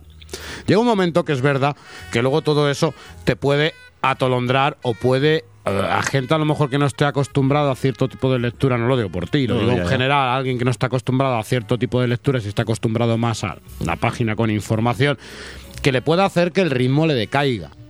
Puede ser, o sea, pues puede ser posiblemente. Pero yo creo que también ahí está un poquito la magia de la adaptación de, de- de- de Darwin, de Darwin Cook. Yo creo que es decir, esto que me lo ponen en palabras es que yo lo quiero expresar gráficamente, quiero hacer Es que el es lenguaje distinto. narrativo y luego llega y dice, mira, para que no se quede cojo, le meto también. Entra en el género policíaco Lo y hacía un poco y también de Will. Eisner, lo hacía también un poquito Will Eisner, Sí. no tan exagerado, pero Will Eisner sí usaba también esta técnica. ¿eh? Hombre, también eso se lo lleva a cabo también porque es una adaptación de una novela. Si fuese una obra escrita directamente por él, seguro que el, el Claro. tipo de recurso no hubiese sido. Sí, que eh, ha tenido también que ser conde- difícil atado, condensar. claro. Por ejemplo, el tomo 2 integra los, eh, la- los argumentos de los dos y de la segunda y la tercera novela. Es que no es Entonces, fácil. condensar toda a lo mejor toda la información que te está metiendo ahí el tío, Mm. eh, al final yo creo que también es ese recurso, ¿no? De, de condensar mucha información en una sola página. Es que, y que son procesos complicados de explicar, ¿eh? que el funcionamiento de una trama, de cómo van recolectando el dinero por un lado, desviándolo por el otro, el tipo de agente, la, la tramilla que se montan, joder, es que... Y luego, a explicarte, luego, una vez que te han comentado esto, cómo llevan a cabo el plan para darles el palo. Entonces, claro, Yo siempre la, la historia, y siempre recomiendo, porque a mí me pasa que soy un despistado para eso, quedarse con los nombres. Cuando sale un nombre, Sony, ya te tienes que quedar, parar un segundo y decir, pues sale Sony, Sony. Es fundamental. Sony es este, Sony el otro. Luego Sony lo como vuelven a mencionar. Lo vuelven a mencionar es que Sony le dijo a Martin que no sé qué, yo voy a por, a por Darwin. Y te quedas muy loco. O sea, siempre yo es lo único que quizá. ¿quién es Orlando? Este tipo de lecturas te, te tienes que quedar un poco, pero es entras en el género negro total. O sea, tú cuando ves cualquier película de estas de, de como Casino y todo esto, o sea, a mí me, que a mí me recordó un poquito, entraba en LA Confidential, Sí. ese rollo Eh, ahí. eh, ahí, ahí, ahí. Y luego lo, lo que me ha parecido un desparrame y una cosa increíble es el dibujo. O sea, me parece que me- le da un toque la, perfecto. O sea, es lo que necesita. Y las chicas que Es que dibujan. la, me claro, parecen la sensualidad de, de las de, la- de- de los personajes femeninos de Darwin Mm. Cook, eh, que encima que tienen ese estilo sesentero, eh, La no podía ir mejor. vestimenta, los fondos, el mobiliario, los coches, las splash page que te mete con narración. Y ese estilo, y ese estilo cartoon que está medio entre el cartoon y el afiche cinematográfico de la época, con los mismos colores de los afiches cinematográficos de la época. Si os dais cuenta es un poquito. Yo creo que no puedes coger otro hombre. A- Te daría también algún nombre para poder trabajar con Parker, pero Darwin Cook me parece que es un acierto genial. ¿eh? Es una, una- un, es el típico dibujante como Kyle, Kyle Baker que tiene ese toque cartoon y que se nota que han trabajado en animación y que realmente saben otorgar eh, el- lo que es el espíritu a la obra. O sea, sabes en qué época te encuentras en todo momento, sabes en qué ambiente te encuentras en todo momento y si os dais cuenta, sin grandes colores digitales. No, no, no. Una ambientación recursos súper sencillos. Sí, sí. Muy, muy, muy sencillo. A través de la, de la sencillez te consigue una cada ambientación en diferentes situaciones, las reuniones, encuentro, lo que sea. Eh, Es que es, eh, a mí es brutal. Hay una de las escenas cuando se reúnen todos para dar el. para planear el golpe este de, de la, de la mina, de la ciudad esta que está vallada, que supuestamente están todos en una habitación fumando y te da la sensación de que estás oliendo toda la nicotina de toda la peña fumando ahí, apretados con el techo. O sea, genial, genial. A mí realmente el dibujo no se, se podría, ya te digo, se podría haber cogido otros, pero a mí, por ejemplo, Darwin Cook. Y luego es una pena que este señor, a esto me refería, que luego no ha tenido tiempo, por su fallecimiento, por su temprano fallecimiento, no ha tenido tiempo a dejarnos grandes obras, pero Parker yo creo que iba para más, ¿eh? Mm, esto te pinta de, continuar, sí. Quizás por eso, con lo que comentaba antes Alfredo, yo os dejo el nombre, si aquí me, me metéis un buen tochal de mis historias, pues a lo mejor iba pensado para eso, de que íbamos a tener más adaptaciones. Señor Gonzalo. Lo que intentaba decir, que me ha fallado aquí el micro, es que las páginas estas que hablábamos antes, donde no hay nada de diálogo, donde es todo acción, eh, los detalles con nada, o sea, las miradas de las mujeres, o sabes lo que pasa perfectamente, y lo que decías tú, con, con una simpleza de dibujo, pero el- lo que puede transmitir me parece impresionante. Yo os voy a decir una cosa eh, y creo que no me vais a poder decir que no. ¿No veis en este Parker, no veis en este dibujo de Darwin Cook el estilo actual del señor Víctor Santos? Sí, rollo Pola. también. Incluso se notan los personajes, ¿no? Como se han hecho. Pero Víctor Santos luego tiene ese dominio del, del, del negro que, que le hace diferente, ¿no? Que, que todo ese entintado, ¿no? Que luego él hace. Yo creo que luego ahí es donde se separa, pero sí que en a ver, la forma de. En Polar y eso, estilo y ese rollo. Hombre, es que al final luego todos tenemos nuestros. Fetiches. Nuestros fetiches, sí, nuestros fetiches. Sí, sí. Referentes. Si no lo digo como malo, lo digo que si hay que sacar un quinto, un quinto Parker, el señor, Ah, pues Sa- sí, el señor, Sa- el señor Santos puede estar ahí dentro, ¿eh? Portlar. Poplar, Poplar. Sí, que en Poplar, en Poplar, por ejemplo, tenemos ahí un ejercicio similar, que luego es bastante diferente y también muy, muy personal. Que nadie y que nadie espera encontrarse una pedazo de obra de arte. Pero que si es, si te gusta el noir, te gusta el suspense, te gusta el género detectivesco, el género malandrinesco, tendríamos que llamarlo a esto. Vas a disfrutarlo. Claro. Hombre, para los, los que les guste el rollo de Brubaker y St. Phillips, Sí. ese- esos tonos, van a disfrutarlo de la hostia. Muy. Bruberkiano. ¿No? Es que es, Sí. es tan puro, tío, que cuando lo coges te, te atrapa. O sea, yo que soy súper fan del, del, del, género negro, del mafiosismo. Yo me lo he tragado todo, es que me Mm. encanta. Es un mundo que, que me vuelve loco. Eh, te coges esto y, y lo ves tan, tan natural y tan real que, que atrapa, ¿eh? Luego Que te dices, dan ganas de planear un Argumentalmente atraco, que tiene, ah, tiene lo que ya has Vamos. visto en mil pelis, lo que ya has visto en mil, en mil cosas, pero, pero está llevado genialmente. Y luego ese dibujo y ese, esos recursos únicos de Darwin Cuyo creo que al final le ponen la guinda a lo que es un pepino, ¿sabes? Cuatro tomos que, que hay que leer más porque, eso sí, como dice Mike, ponte un buen, un buen jazz ahí de fondo, Y un tu buen- tiempo porque esto hay que Y un reposarlo. whiscarro ahí, Un on the guapo, rock. ahí. Sí, sí, sí, y un disfrutarlo tranquilamente. Esto no te lo vas a leer en el metro así de rápido, ¿sabes? No, esto, esto hay que degustarlo un poquito. Sí, sí, hay que paladearlo, eh, tío, porque es que a mí es una delicia, tanto en, en tema de, de historia como visualmente. Es que te, te entra por todos los poros de la piel, como decía Alfred, ¿no? En cuanto abres ya la, la- la primera página y ves al Parker arrastrándose, hecho un mierdas y cómo tira de la, de la picaresca para enseguida recuperar, recoger un poco el estatus, tener dinerito y llevar a cabo su, su venganza y tal, es genial. Y como ya los que le conocen y que, que le van viendo aparecer dicen, hostias, el Parker. Tú luego poquito a poco te vas dando cuenta porque la gente se asusta con Parker. Luego, el nivel de perfeccionismo que tiene, que quizás es que eh, eso es lo que le ha mantenido el llegar hasta donde está, ¿no? Si no fuese así, quizás hubiese caído por el camino, como él comenta sobre otros compañeros o demás, que analiza muy bien los fallos de cada uno, etcétera. Entonces, ahí está un poco, eh, el, el- no sé, el brilli brilli del personaje, ¿no? Otro, otro aliciente que tiene más. Te da ese toque de inteligencia, tiene ahí un toque de inteligencia, de perspicacia que, que- que le le hace una lectura inteligente. Y luego también, eh, por ejemplo, en el primer tomo, así que cuando él regresa, ¿no? Eh, todo el mundo, joder, cómo me alegro de verte, Parker, tal, pero Sí. sé que estoy jodido. O sea, me alegro mucho de verte, pero voy haciendo las maletas Todos y... tragan saliva cuando le ven. A ver, Parker. Pues nada, caballeros, eh, hace mucho que no os pongo pruebas. Yo siempre os ponía una prueba, os acordáis, con las reseñitas y tal. Tú para esto es nuevo, para el señor paciente, pero lo vas a sufrir. Me apunto.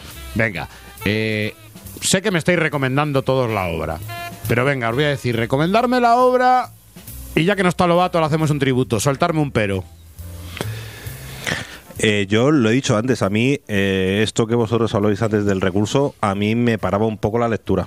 O sea, de repente iba como muy rápido, pasaba 10 páginas a toda leche y de repente abría y un pedazo de tocho de texto que a mí eh, lo he visto un poquito desequilibrado en cuestión de ritmo, nada más. Me ha encantado la historia, me ha encantado el arte y es una cosa que recomiendo a todo el mundo porque es eh, precioso. Por ponerle yo un pero, ¿sabes? Porque no, no se lo podría poner, pero bueno, ya que me obligáis a, a- a punta de Magnum, ¿no? De un, de un 38. Sabes que sí, la tengo debajo de la mesa. Pues lo- Joder, no tenéis abuela ninguno. Bueno, eh, a lo que voy. Eh, el, único, el único pero es que se desvía un poco de, de la trama principal de ese enfrentamiento con la compañía que a mí me pone los pelos de puntica, como al Parker cuando ve ahí la movida del Thanos. Pues igual. al Parker, pero al Parker de- de- Al- del tráiler. Al Pita, al Pita. Al Parker del tráiler. Se me ponen los peligros igual. Es- esa confrontación, eso de voy a coger a la mafia, la voy a coger de los huevos y la voy a menear. ¿Cómo eso se va a quedar en un segundo plano? Quizás se va centrando demasiado en la vida de- del autónomo del crimen y, y eso quizás habría que, para mi gusto, retomarlo un poquito antes, ¿no? Ya en el segundo número me cuentas cómo funciona, cómo se gana bien la vida. Retomemos luego en el tercero otra vez esto. Sí. O sea que tu pero es el ansia que tienes de saber más. Bien, bien traído, me gusta. Sí, es que casi que le puedes sacar, ¿no? Que, le- que le- a lo mejor le quieres ver un poco más como castigador de, de la mafia, ¿no? Ay, que vaya López. ya por ellos. Reviéntalos. Cuando le está llamando el mafioso de eh, ponme con tu jefe. ¿Cómo que no? Pues al que, al que le tengo ahora mismo me lo voy a cargar y después me voy a ir a por ti para que me pongas con tu jefe, si no vas a ser el siguiente. Pues las cosas bien hechas se hacen bien no es maravilloso, o sea, es una genialidad. Y otro pero que le pongo es que no haya adaptado las 28 novelas. ¿verdad? es que vamos a ver, yo a mí me encanta el formato también. Astiberri lo ha sacado en Aupa. perfectos, manejables, son papel eh, mate mm, perfecto, que, que el color lo lleva mm, genialmente, muy muy cómodo de leer, a un tamaño perfecto para la obra. eh, y luego es eso, es que es, eh, os vais a meter aquí con el mejor género noir en cómic, eh, pues eh, a la altura de, de las grandes obras de Brubaker, yo creo, ¿no? Y como estas pocas, ¿eh? que tampoco te creas que haya Y a Blanco, Pues fíjate. blanco y lo que sea. Ahora vengo, ahora vengo yo y os voy a decir que yo no soy mucho del género detectivesco, salvo cosas así, contadicas, ¿no? Eh, no soy muy. porque le veo sus tópicos, porque le veo que está ya muy mellado, ¿no? Pero luego al mismo tiempo hay obras que me, que me cautivan y una de ellas ha sido este Parker que realmente sí es verdad que, que el dibujo, tanto el trabajo de dibujo como la, la manera de narrar, que a mí no se me ha hecho eh, pesada. Y es más, antes ponía un ejemplo y a mí me ha recordado mucho a Will Eisner, tanto en, en- en lo que es la narrativa gráfica como luego en el hecho de te voy a explicar lo que has visto, te voy a explicar lo que vas a ver. Me ha gustado muchísimo. Solo le pondría un pero. Que me encantaría ver un Parker versus Torpedo. me, encanta, me encantaría, porque son dos obras de las que me han cautivado y me encantaría ver ese choque, ese enfrentamiento. Total. Pues no ha salido la, la- la- la sombra y Batman y la sombra y Grendel. Pues yo quiero Torpedo Parker. Torpedo. Tormentor. Torpedo Parker. Pues nada, caballeros, yo creo que después de esto nos hemos dado un paseillo por lo- las calles más oscuras, por los barrios más bajos. ¿Qué tal si nos, Nos vamos ahora a escuchar un disco. un disco y vamos a ver de a, a leer algo de cómic que, que nos alegre un poquito la vida, tío? Vamos ahí.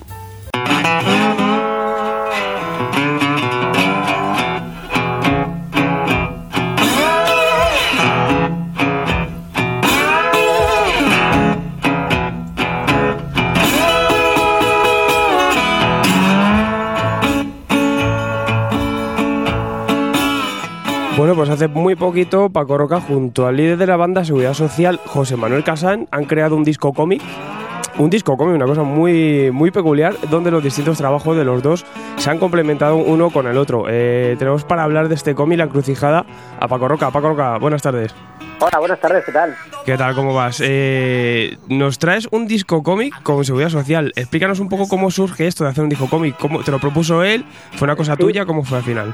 Bueno, la verdad es que nos conocemos desde, desde hace años y bueno, y, y posiblemente Seguridad Social sería pues parte de, de esa banda sonora de mi vida, ¿no? He escuchado pues muchísimas de, de sus canciones mientras trabajo bueno, o saliendo por ahí de, de copas y la verdad es que la posibilidad de, de conocerlo para mí era como la oportunidad para para poder eh, saber más sobre, sobre un tema que para mí es bastante desconocido, ¿no? Y es el de la música, de dónde salen las canciones, eh, Mm. cómo se hacen, la industria discográfica y, y demás. Entonces, pues bueno, surgió un poco, eh, pues nada, de esa, quizás de esa amistad, ¿no? De, de- de hacer largas comidas con, con largas sobremesas, empezar a hablar y a darle forma a lo que, bueno, a lo que cuatro años después ha convertido en la encrucijada. Efectivamente, entre el, también se ve ¿no? que entre el disco y el cómic pues hay una simbiosis, ¿no? Eh, Uno es complemento del otro y al revés, ¿no? Eh, ¿De qué forma orientasteis esto? ¿Cómo influye el trabajo del uno sobre otro y al revés? Bueno, pues lo que en un principio iba a ser el proyecto, eh, pues era el, el que juntos plantábamos en cierta manera eh, la semilla de la que surgiría la canción y el relato. Es decir, lo que no me, apetecía mucho era pues eh, ilustrar eh, sus canciones, porque en cierta manera yo creo que eso ya también es matarlas, ¿no? Porque cada uno eh, tiene siempre una, una visión muy personal de lo que representa cada canción. Entonces hacer una única una única interpretación de esas canciones me parecía que era en cierta forma matarlas. Así que la idea era más entre los dos, eh, pues escogíamos un género un estilo musical, escogíamos un, un momento histórico en el que hubiese habido una, una encrucijada creativa, ¿no? un momento en el que cierto músico o cierto estilo musical cambiase de rumbo y se mezclase con, con otros. Entonces, a partir de ahí, de decidir este tipo de cosas, José Manuel trabajaba en la canción y yo trabajaba en, en el relato. Pero todo esto con el tiempo fue cambiando, sobre todo porque porque bueno José Manuel eh, cuando bueno cuando yo prácticamente no aún no había empezado él ya prácticamente tenía terminadas todas las canciones entonces tuve que darle ahí un un giro al proyecto porque estaba yendo por un camino que no me apetecía y al final el libro se convirtió en, en casi una especie de, de diario de lo que no fue o precisamente de las conversaciones que acompañaron a la decisión, a esas decisiones y a, y a todas esas largas conversaciones. Claro, pues suponemos cuando se te presenta esta idea, pues eh, a, a ritmo de, de guion, a, a la hora de guionizar esto, eh, supone un- una, pues un- toda una crucijada, como dices tú, ¿no? Eh, claro, al final decidisteis eh, pues eh, no solo ilustrar ese disco no con estas ilustraciones sino al final pues hacer esas conversaciones ¿qué vemos en estas Mm. conversaciones que tenéis eh, que, que se reflejan en el cómic?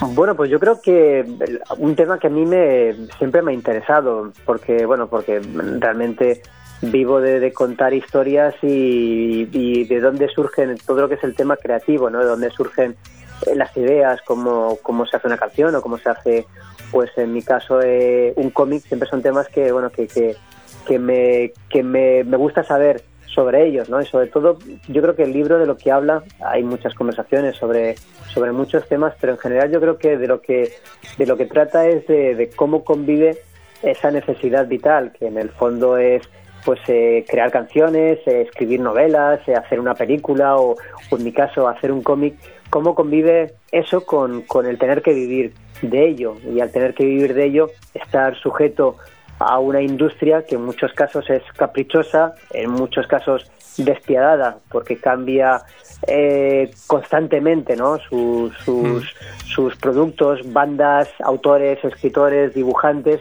los cambia continuamente porque bueno porque vive de, de la novedad no entonces cómo convive todo esto y cómo se vive pues cuando estás empezando y cuando digamos que, que esa ola del éxito te ha abandonado, cómo sigues creando, ¿no? Digamos que a partir sobre todo de, de- José Manuel, que lleva pues más de 30 años viviendo de, de la música, me interesaba mucho pues saber todos esos vaivenes, ¿no? De cómo es la vida de un autor pues dentro de, de una industria y además una industria, como decía antes, ¿no? Tan despiadada como es la industria musical. Sí, al final eh, se convierte en un trabajo muy meta, por así decirlo, ¿no? Porque tú Sí. hablas del cómic, la industria del cómic, el de la industria del disco, eh, hay muchos temas personales, eh, al final es un, un poco una batidora, ¿no? un poquito muy personal que que también habla de vuestros trabajos y el proceso de creación. Eh, ¿Es necesario que el lector sea fan vuestro, que conozca vuestra obra, o aquí se puede encontrar eh, pues lo que expones tú, ¿no? Un- un- Una Mm. exposición de, de cómo se vive en estos medios. Yo creo que, que imagino que bueno que siempre tienes que ser fan de, de algo para para leerlo de alguno de los autores, pero pero en general yo creo que, que tiene muchos eh, muchas lecturas diferentes, ¿no? Por un lado tenemos pues eso, ¿no? El, eh, los miedos, las inseguridades de, de los creadores, ¿no? Y hemos intentado ser bastante sincero en, en eso, ¿no? En, desnudarnos creativamente y mostrar pues bueno cuáles son cuáles son nuestros miedos, nuestras inquietudes, de dónde salen sus canciones y, y mis letras. Por otro lado, yo creo que también es una es un recorrido por, por la historia de la música, la, la música eh, pop española y un poco pues a, a nivel mundial de, los cambios que, han habido y de las industrias, de la industria discográfica, de, esos contratos que firman los grupos, de las emisoras de radio a la hora de bueno de, repartir royalties y de vender esas listas de, de éxitos.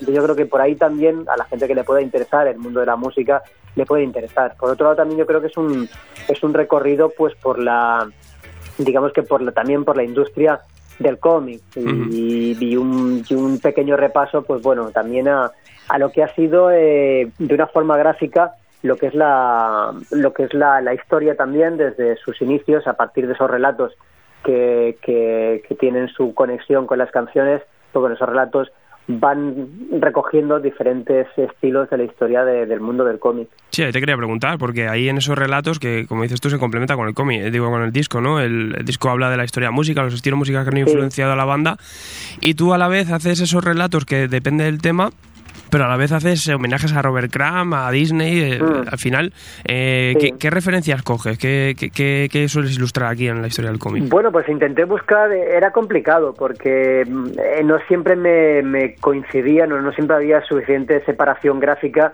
eh, si me acogía exactamente a los años en los que se basaba o en los que estaba centrada cada una de las canciones. Entonces, pues bueno, he tenido que, que alterar un poco fechas y demás para que me pudiese coincidir pero básicamente intenté buscar eh, dibujantes o, eh, o estilos gráficos que, por un lado, me, me hubiesen influenciado o simplemente como lector me hubiesen gustado y por otro lado que más o menos estuviesen acorde con pues con lo que se con lo que se contaba en la historia. Es decir que pues por ejemplo los primeros relatos que son basados en el blues, en el country, que, que son pocos instrumentos con los que los graba eh, José Manuel, pues intenté que no tuviesen, pues bueno, que simplemente fuesen blanco y negro con, con alguna trama, según eh, la música se va también enriqueciendo y pasamos al rockabilly, pasamos a, a, pues a- al reggae o, va aumentando, digamos que también, ¿no? Los colores van, van apareciendo, van cambiando también las gamas cromáticas y van cambiando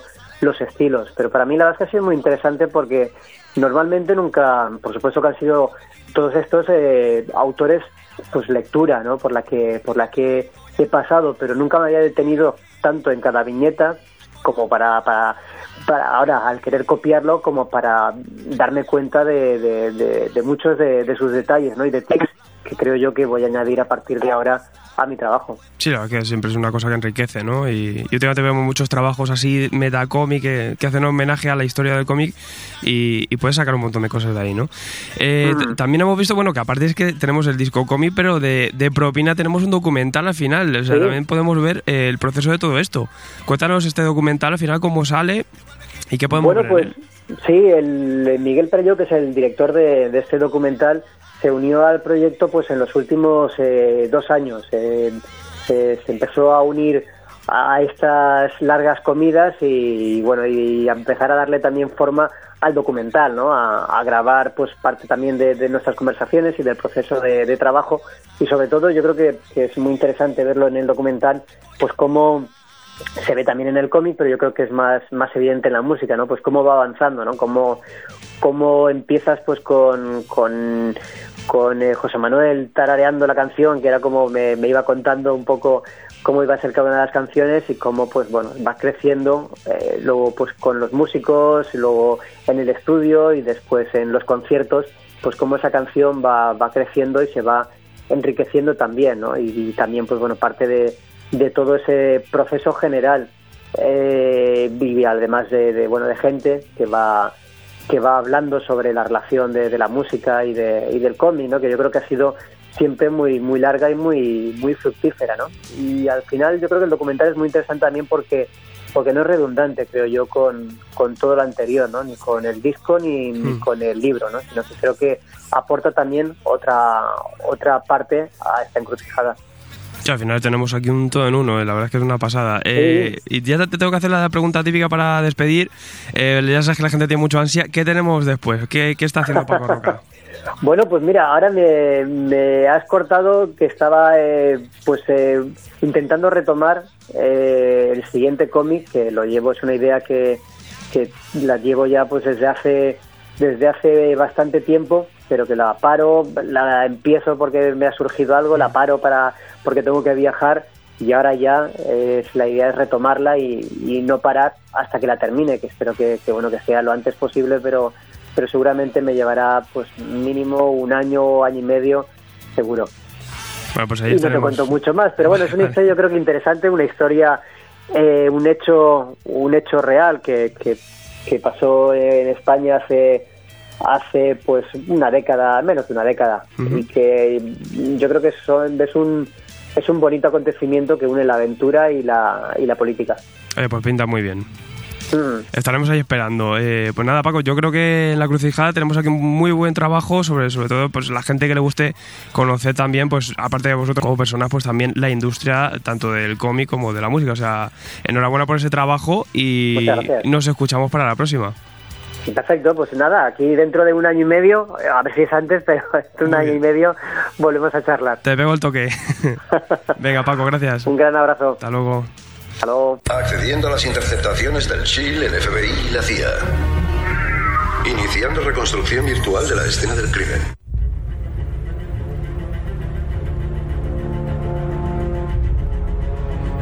Estábamos comentando que el sitio de Lobato es algo maldito, porque se acaba de sentar el señor paciente cero y se ha puesto triste, ¿no? La energía residual. A ver, Mientras no toques el cubo cósmico que hay en la mesa, todo irá bien. Sácale una sonrisa, El Alfred. cubo que- cósmico que- este es malísimo. No es a este chaval que le pasa. Eh, no estéis en modos, hombre. La vida, la vida es bastante. Ya estamos nosotros bastante jodidos como para lo que estéis Eh, vosotros. eso, eso. Ay, Vale, dejarnos a nosotros y ya está. Nosotros Pero- nos llevamos toda la, la shit del, del, del Earth. Eh, vamos. Es Life of Life. Slade of Life of Life. Fucking shit. Es que hoy no- muy bien que hoy no había salido. ¿eh? cursos en tú que sabes, you know. Eh, concurso de vampiresa de Barcelona para todos nuestros Patreon. Eh, la semana que viene Que ya os diremos. Patreon. Nuestro último programa diremos para quién será ese tomillo de la vampiresa de Barcelona. ¿Qué has pedido? ¿Qué has pedido para- a- para este caso? Me voy a disfrazar de abuela y se lo voy a dedicar ahí. Pero- para los niños de Hydra. Pero, ¿Qué? ¿qué les has pedido esta vez? Les he pedido que me digan eh, a quién les chuparía la sangre. Y ya de propia, si me mandan una foto. Una foto, claro, que te iba a decir, un vídeo, un, guay. vi- un vídeo haciéndolo, yo que sé. Un vídeo vampirizando a, yo qué sé, a Jesús Vázquez. Bueno, luego corta, por la calle. luego corta esto que como ocurre nos culpan como a Charles No, eso es verdad. Send news. Eh, y también, pues un concurso, ya sabéis, los Leafy de Oro, lo decíamos al principio del programa, se están celebrando, están a tope. Acabo de lanzar el mejor dibujante. Chan, Yo chan. voto por Declan Shelby. Yo voto por Declan Selby. Tú has puesto a los, ma- a los hermanos Fiumara. bueno, y los Fiumara, y los Fiumara que son dos te pegan una paliza. Claro, claro, te pueden dar una paliza argentina. Claro, es que no Eh, quién- ahí hay tronco, porque no sabes quién de los dos está dibujando. Los ¿eh? Fiumara, los, Los Fiumara, Fiumara, es un voto para dos personas. Encima que vamos a 0,5. Los oyentes de Argentina, darle, dibujando y darle bola a los. Fiumara, que tenéis Eso. ahí unos, unos, Señor- unos señores, amigos, que tenemos unos- a los Fiumara ahí, por favor, arge- argentinos conmigo. Actos fuertes. Eh, pues nada, ya sabéis dónde podéis votar en Agente de Hidra, nuestro grupo de Facebook. Lo único que tenéis que pre- eh, contestar a dos preguntitas eh, súper obvias. Eh, aparte, pues ya sabéis que vamos a regalar un tómico. de- Rayicas no. Un tómico, bueno, un tómico, ¿qué tómico? No, un dibujico, un dibujito nuestro. Eso. Eh, va a ser chulo, va a ser chulo. Haremos algo bonito y especial. Y. Algo también especial. importante. Bueno, ahora, ahora voy a decirte una pregunta, también una cosa importante que vamos a hacer. Eh, si Mau me dice, ya se acerca la cena de Nochevieja, Nochebuena y Reyes. Esos, esas cenas en las que los cuñados, al hablar sobre vuestra afición a los cómics, os ridiculizarán y dirán que dejéis de leer cuentos para niños. ¿Qué hacemos con ellos? ¿Los matamos? A ver, yo llevo como ya una orden de 7, 8 años que no ceno en familia ni en Nochevieja, ni en Nochebuena, ni en Reyes. Y no es para dar pena, es para evitar esas conversaciones. El cuñadismo. Yo creo que yo ya he creado callo, ¿no? Yo ya soy inmune a este tipo de provocaciones, ¿sabes? Porque darían ganas de arrancar la nuez, ¿no? Te, te metes en tu conchita. O soltar los rayos omega y mandarle a tomar por culo. Yo en, tengo- e- en este caso yo voy a ser bueno y, y crees que ese comentario viene vertido desde la propia ignorancia, ¿no? Hombre, está claro. Eh, yo tengo una solución para todos vosotros que tengáis esa gente que os diga que los cómics son para niños. Es muy fácil. Chinchetas en la sopa. Eh, compráis el tomo 1 de Crosset y se lo regaláis a sus hijos. Bien. Que no, luego les compráis el perrino. Que no, pues le vais comprando ese tipo de obras asco, hasta claro. que al final pues decidan eh, esos cuñados que a lo mejor el cómic no es para niños. Claro, darle una oportunidad a obras como V de Vendetta, ya después de que tú has, has metido matraca. Yo es que tengo un, eh, tengo un cuñado Larus. ¿Sabéis lo que es? Que sabe de todo. O sea, entonces él ¿Y qué- dirá, quién no "Sí, lo tiene? yo, yo es que leía Asterix y lo tuyo es una mierda y lo mío es ¿Y, mejor. y quién no lo tiene? Y, no. Yo por eso te digo que, que, que solo ceno muy bien. Nah, yo lo que digo, siempre un cruce en el bolsillo ayudará a todo este tipo de eventos. Eh, Nacho Blasco, eh, hola, alguien está haciendo The Witcher, le- la que publica Norma, ¿qué tal está? Lo he visto en la Yo me la estoy leyendo. ¿Son historias nuevas o lo mismo que las novelas? Pues te digo la verdad, como yo de novela solo me he leído pasajes y No, mierda. estas son nuevas también. esto- esto son como, sí, están adaptadas es más al mundo del videojuego que a lo de la novela. Pero realmente son entretenidas, son del rollito. Es como una IDP light o algo así. como un Baltimore, realmente es como lo de Baltimore, esas son historias sencillas donde al fan del videojuego, el fan incluso de las novelas, va a ver lo que es la mitología que usa el caballero este, que no me acuerdo ahora mismo cómo se llama, el Franzen, Franzen este. Ese, ese.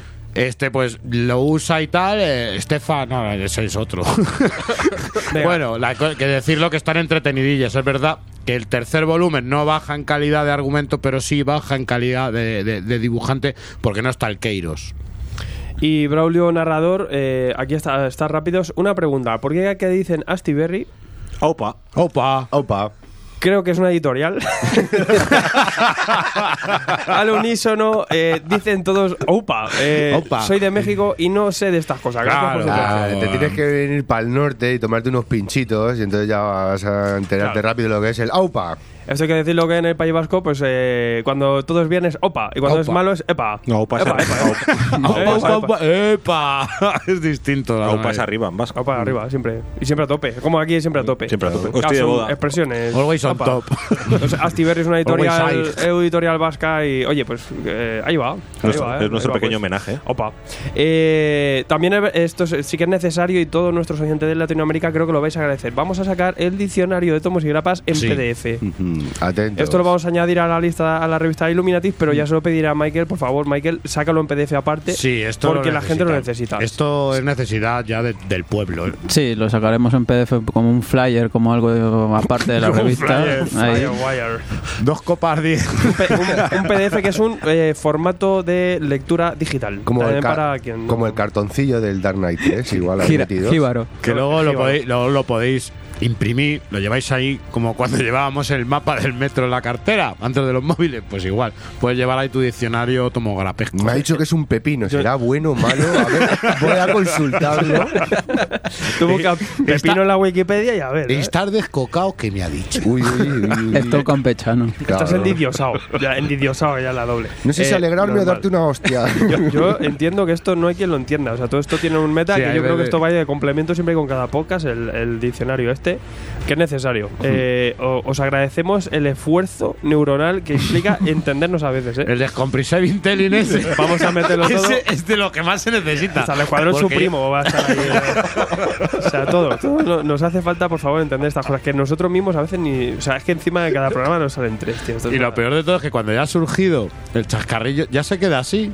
O sea, yo no he vuelto a decir sidekick en mi puta vida. O Yo el he dicho o sidequick. o el flanardo, yo creo que lo he hecho dos veces, pero es que a lo mejor te la vuelvo a No, meter. no, que queda, que queda, que es un flanardo. Y cada vez que me ve Brum me dice una grapa, no entiendo por qué.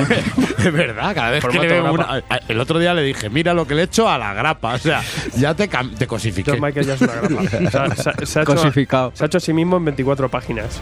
Y nos vamos, niños, con el Habla Pueblo, habla. Tuyo es el mañana, amigos. ¿Qué tanos ha sido Habla y eso, no eh? permitas que roben tu palabra. Que es lo único que nos queda ya a estas alturas. Me cago en diez, porque no nos queda ya ni, ni pasta para tochales. Uy, no me hables de ni pasta, en Navidad, no. ni en Navidad. No, esto no nos lo traen ni los Reyes Magos ya. Esa, está, está en las arcas mm, llenas. Eh, Jesús López García dice: Desde pequeño me fascina Batman. Eh, tengo varias obras, pero eh, con todo lo que se publica, difícil diferenciar la morralla. A ver si sacamos qué es lo bueno. Para vosotros, ¿quién es el mejor autor o autores de Batman? Ir añadiendo tal. Eh, Joder, qué chungo esto esto, está eh. buena, ¿eh? Hombre, Pedazo ya- de encuesta. Ya lo, yo ya lo vengo comentando recientemente. Snyder, Snyder. La etapa de Alan Grant y Alan con Grant. Norm Brayford es un pepino. Sí, me mola, sí. Sí, me mola, sí. Es una, una de las buenas que todo el mundo pregunta. "Ah, me llevo esta de Denis O'Neill y Neil Adams que tiene un dibujazo que te cagas. Sí, luego te estás metiendo un ladrillo para el cuerpo enorme, pero. Sí, es verdad. Gustos, dibujo- colores. Ahí gana el dibujo mucho. ¿eh? Claro, ahí gana mucho el dibujo, la presencia visual. Pero a mí me gusta igual también, ¿eh? A mí Ahí tiene su rollo con el hijo del demonio, con Russell Gould me hace, me hace Grecia. El man bat es muy graciosete ahí con sus orejicas. Bueno, no sé. Tenemos, tenemos Batman año 1. No, no puede Miller. faltar Frank Miller, Master Carle. Paul Pop. Paul Pop, todo guapo. La de Buchalato, Amana Paul. James Tinion cuarto. Dan Didio. ¿Ha- ¿Dan Didio ha hecho algo? Doug, Doug Moen. Dan Didio está haciendo- por ahí alguno. La- Doug Moen es buena. La de Tonkin la está firmando, porque en verdad es de Dan Didio. Ya te lo digo yo. Madre mía. Eh, pues nada, tenemos aquí top. Tenemos por aquí Chuck Dixon, eh, Doug Moench, Kelly Jones, también pues muy chula, muy, muy gótica. Eh, Grant Morrison, la etapa más loca, 12 votos. Tenemos a Dennis O'Neill, tenemos 15 votos. A mí la de Denis, bueno. Sí, eh, Alan Grant y Norm Brayfogle. Sí, sí, sí. 15 votazos. Eh, Jeff Loeb, eh, 18 votos. Con Tenemos aquí 16. cosas A ver, buenas, a ver, cal- cosas buenas. calmémonos, calmémonos. Claro, depende qué. Claro. Que Jeff Loeb tiene cosas Y cosas. y tiene cosas que me he olvidado. Sí. No Pero sé, bueno. no, no- que no nos deje. Hombre, yo creo que ¡Ay, el largo autores. Halloween! Jeff Loeb es el mejor. No, miremos el resto, por favor. Pero de los grandes autores, yo creo que sí que ha hecho cosas muy bonitas. Eh, Neil Adams, 24 votos. Siempre es el Batman de Neil Adams, es el Batman. Y tenemos a Frank Miller con 75 votazos. Que con sus graphic novel, pues ya lo ha petado. Ya con eso va. que te Con chutas. eso, pero etapa no es. Claro, efectivamente. Eh, Etapa no es. Yo creo que ahí, pues bueno, tenemos por aquí a la gran Don Brayfogle, una de las grandes etapas, yo creo, para mí, ¿no? Y Grant Morrison fue una etapa densa, hay gente que la odia y gente que la ama. Joder, Eso ¿sabéis lo que me gusta a mí, Grant Morrison? Y lo sabéis, odio la etapa de Grant Morrison de Batman. ¿eh? No me gusta Sí, nada, es nada. durilla, es durilla. Ujú. Yo la compré, la compré. Pearly Jones. Pero los lomos son así, así como de colorines, son muy chulos. Sí, hacen Joder, dibujico. Naranja, otro dibujico. verde, otro- Queda muy bonito en el salón. Sí, incluso en el salón lo he podido llevar, pero no, no he podido leerlo. Y en Wallapop quedan de No Woody. tengo tiempo. Joder, ya ves, algún día. Aunque señores, de Batman, de Batman, yo la etapa que sigo esperando es la de Lee Grant. Esa, Oh, esa puede ser chula. eso es canon. Hay Mira, que hacer ves, una Ligran VS Pau Pop. Pop, pop. Nos vamos, niños.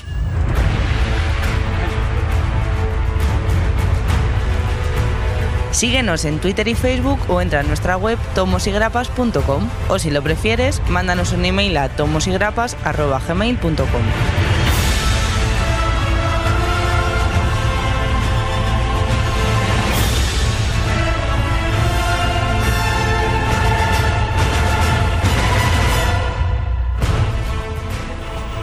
Señores, pues ya estamos aquí, ya nos despedimos en esta, iba a decir recta final, pero es que ya hemos llegado al último punto donde solamente hay el vacío y la despedida. Y la despedida, como siempre, Alfredo, ¿qué nos va- vamos a hacer la semana que viene? Porque yo creo que la semana que viene va a ser algo bastante difícil. El, el largo Halloween lo van a llamar esto. Estos niños eh, no nos queda mucho para el mid-season ese horroroso. Qué sabéis, guapo, nos pero quedamos es sin que serie, nos quedamos eres- sin yo me siento un Walking Dead. Pero- Yo tengo unas ganas de que llegue Navidad que vamos, no quiero saber nada. Eh, despedirme, me despido de la vida. yo Eh, si entro en coma no pasa nada. ¿eh? Nos queda un programa, eh, día 12, martes grabamos. Último programa se emitirá, ya sabéis, el día Ole. 14. Los Illuminati lo disfrutáis el día 12. Aupa. Pero también a las 12, eh, digo, a las 12, el día 12, ese mismo martes 12, el 12 próximo, eh, a las sobre las 8, las 9, tendréis esa eh, comicofonía especial en abierto en Venga, YouTube regalo de Navidad. donde eh, daremos lo mejor y lo peor del año.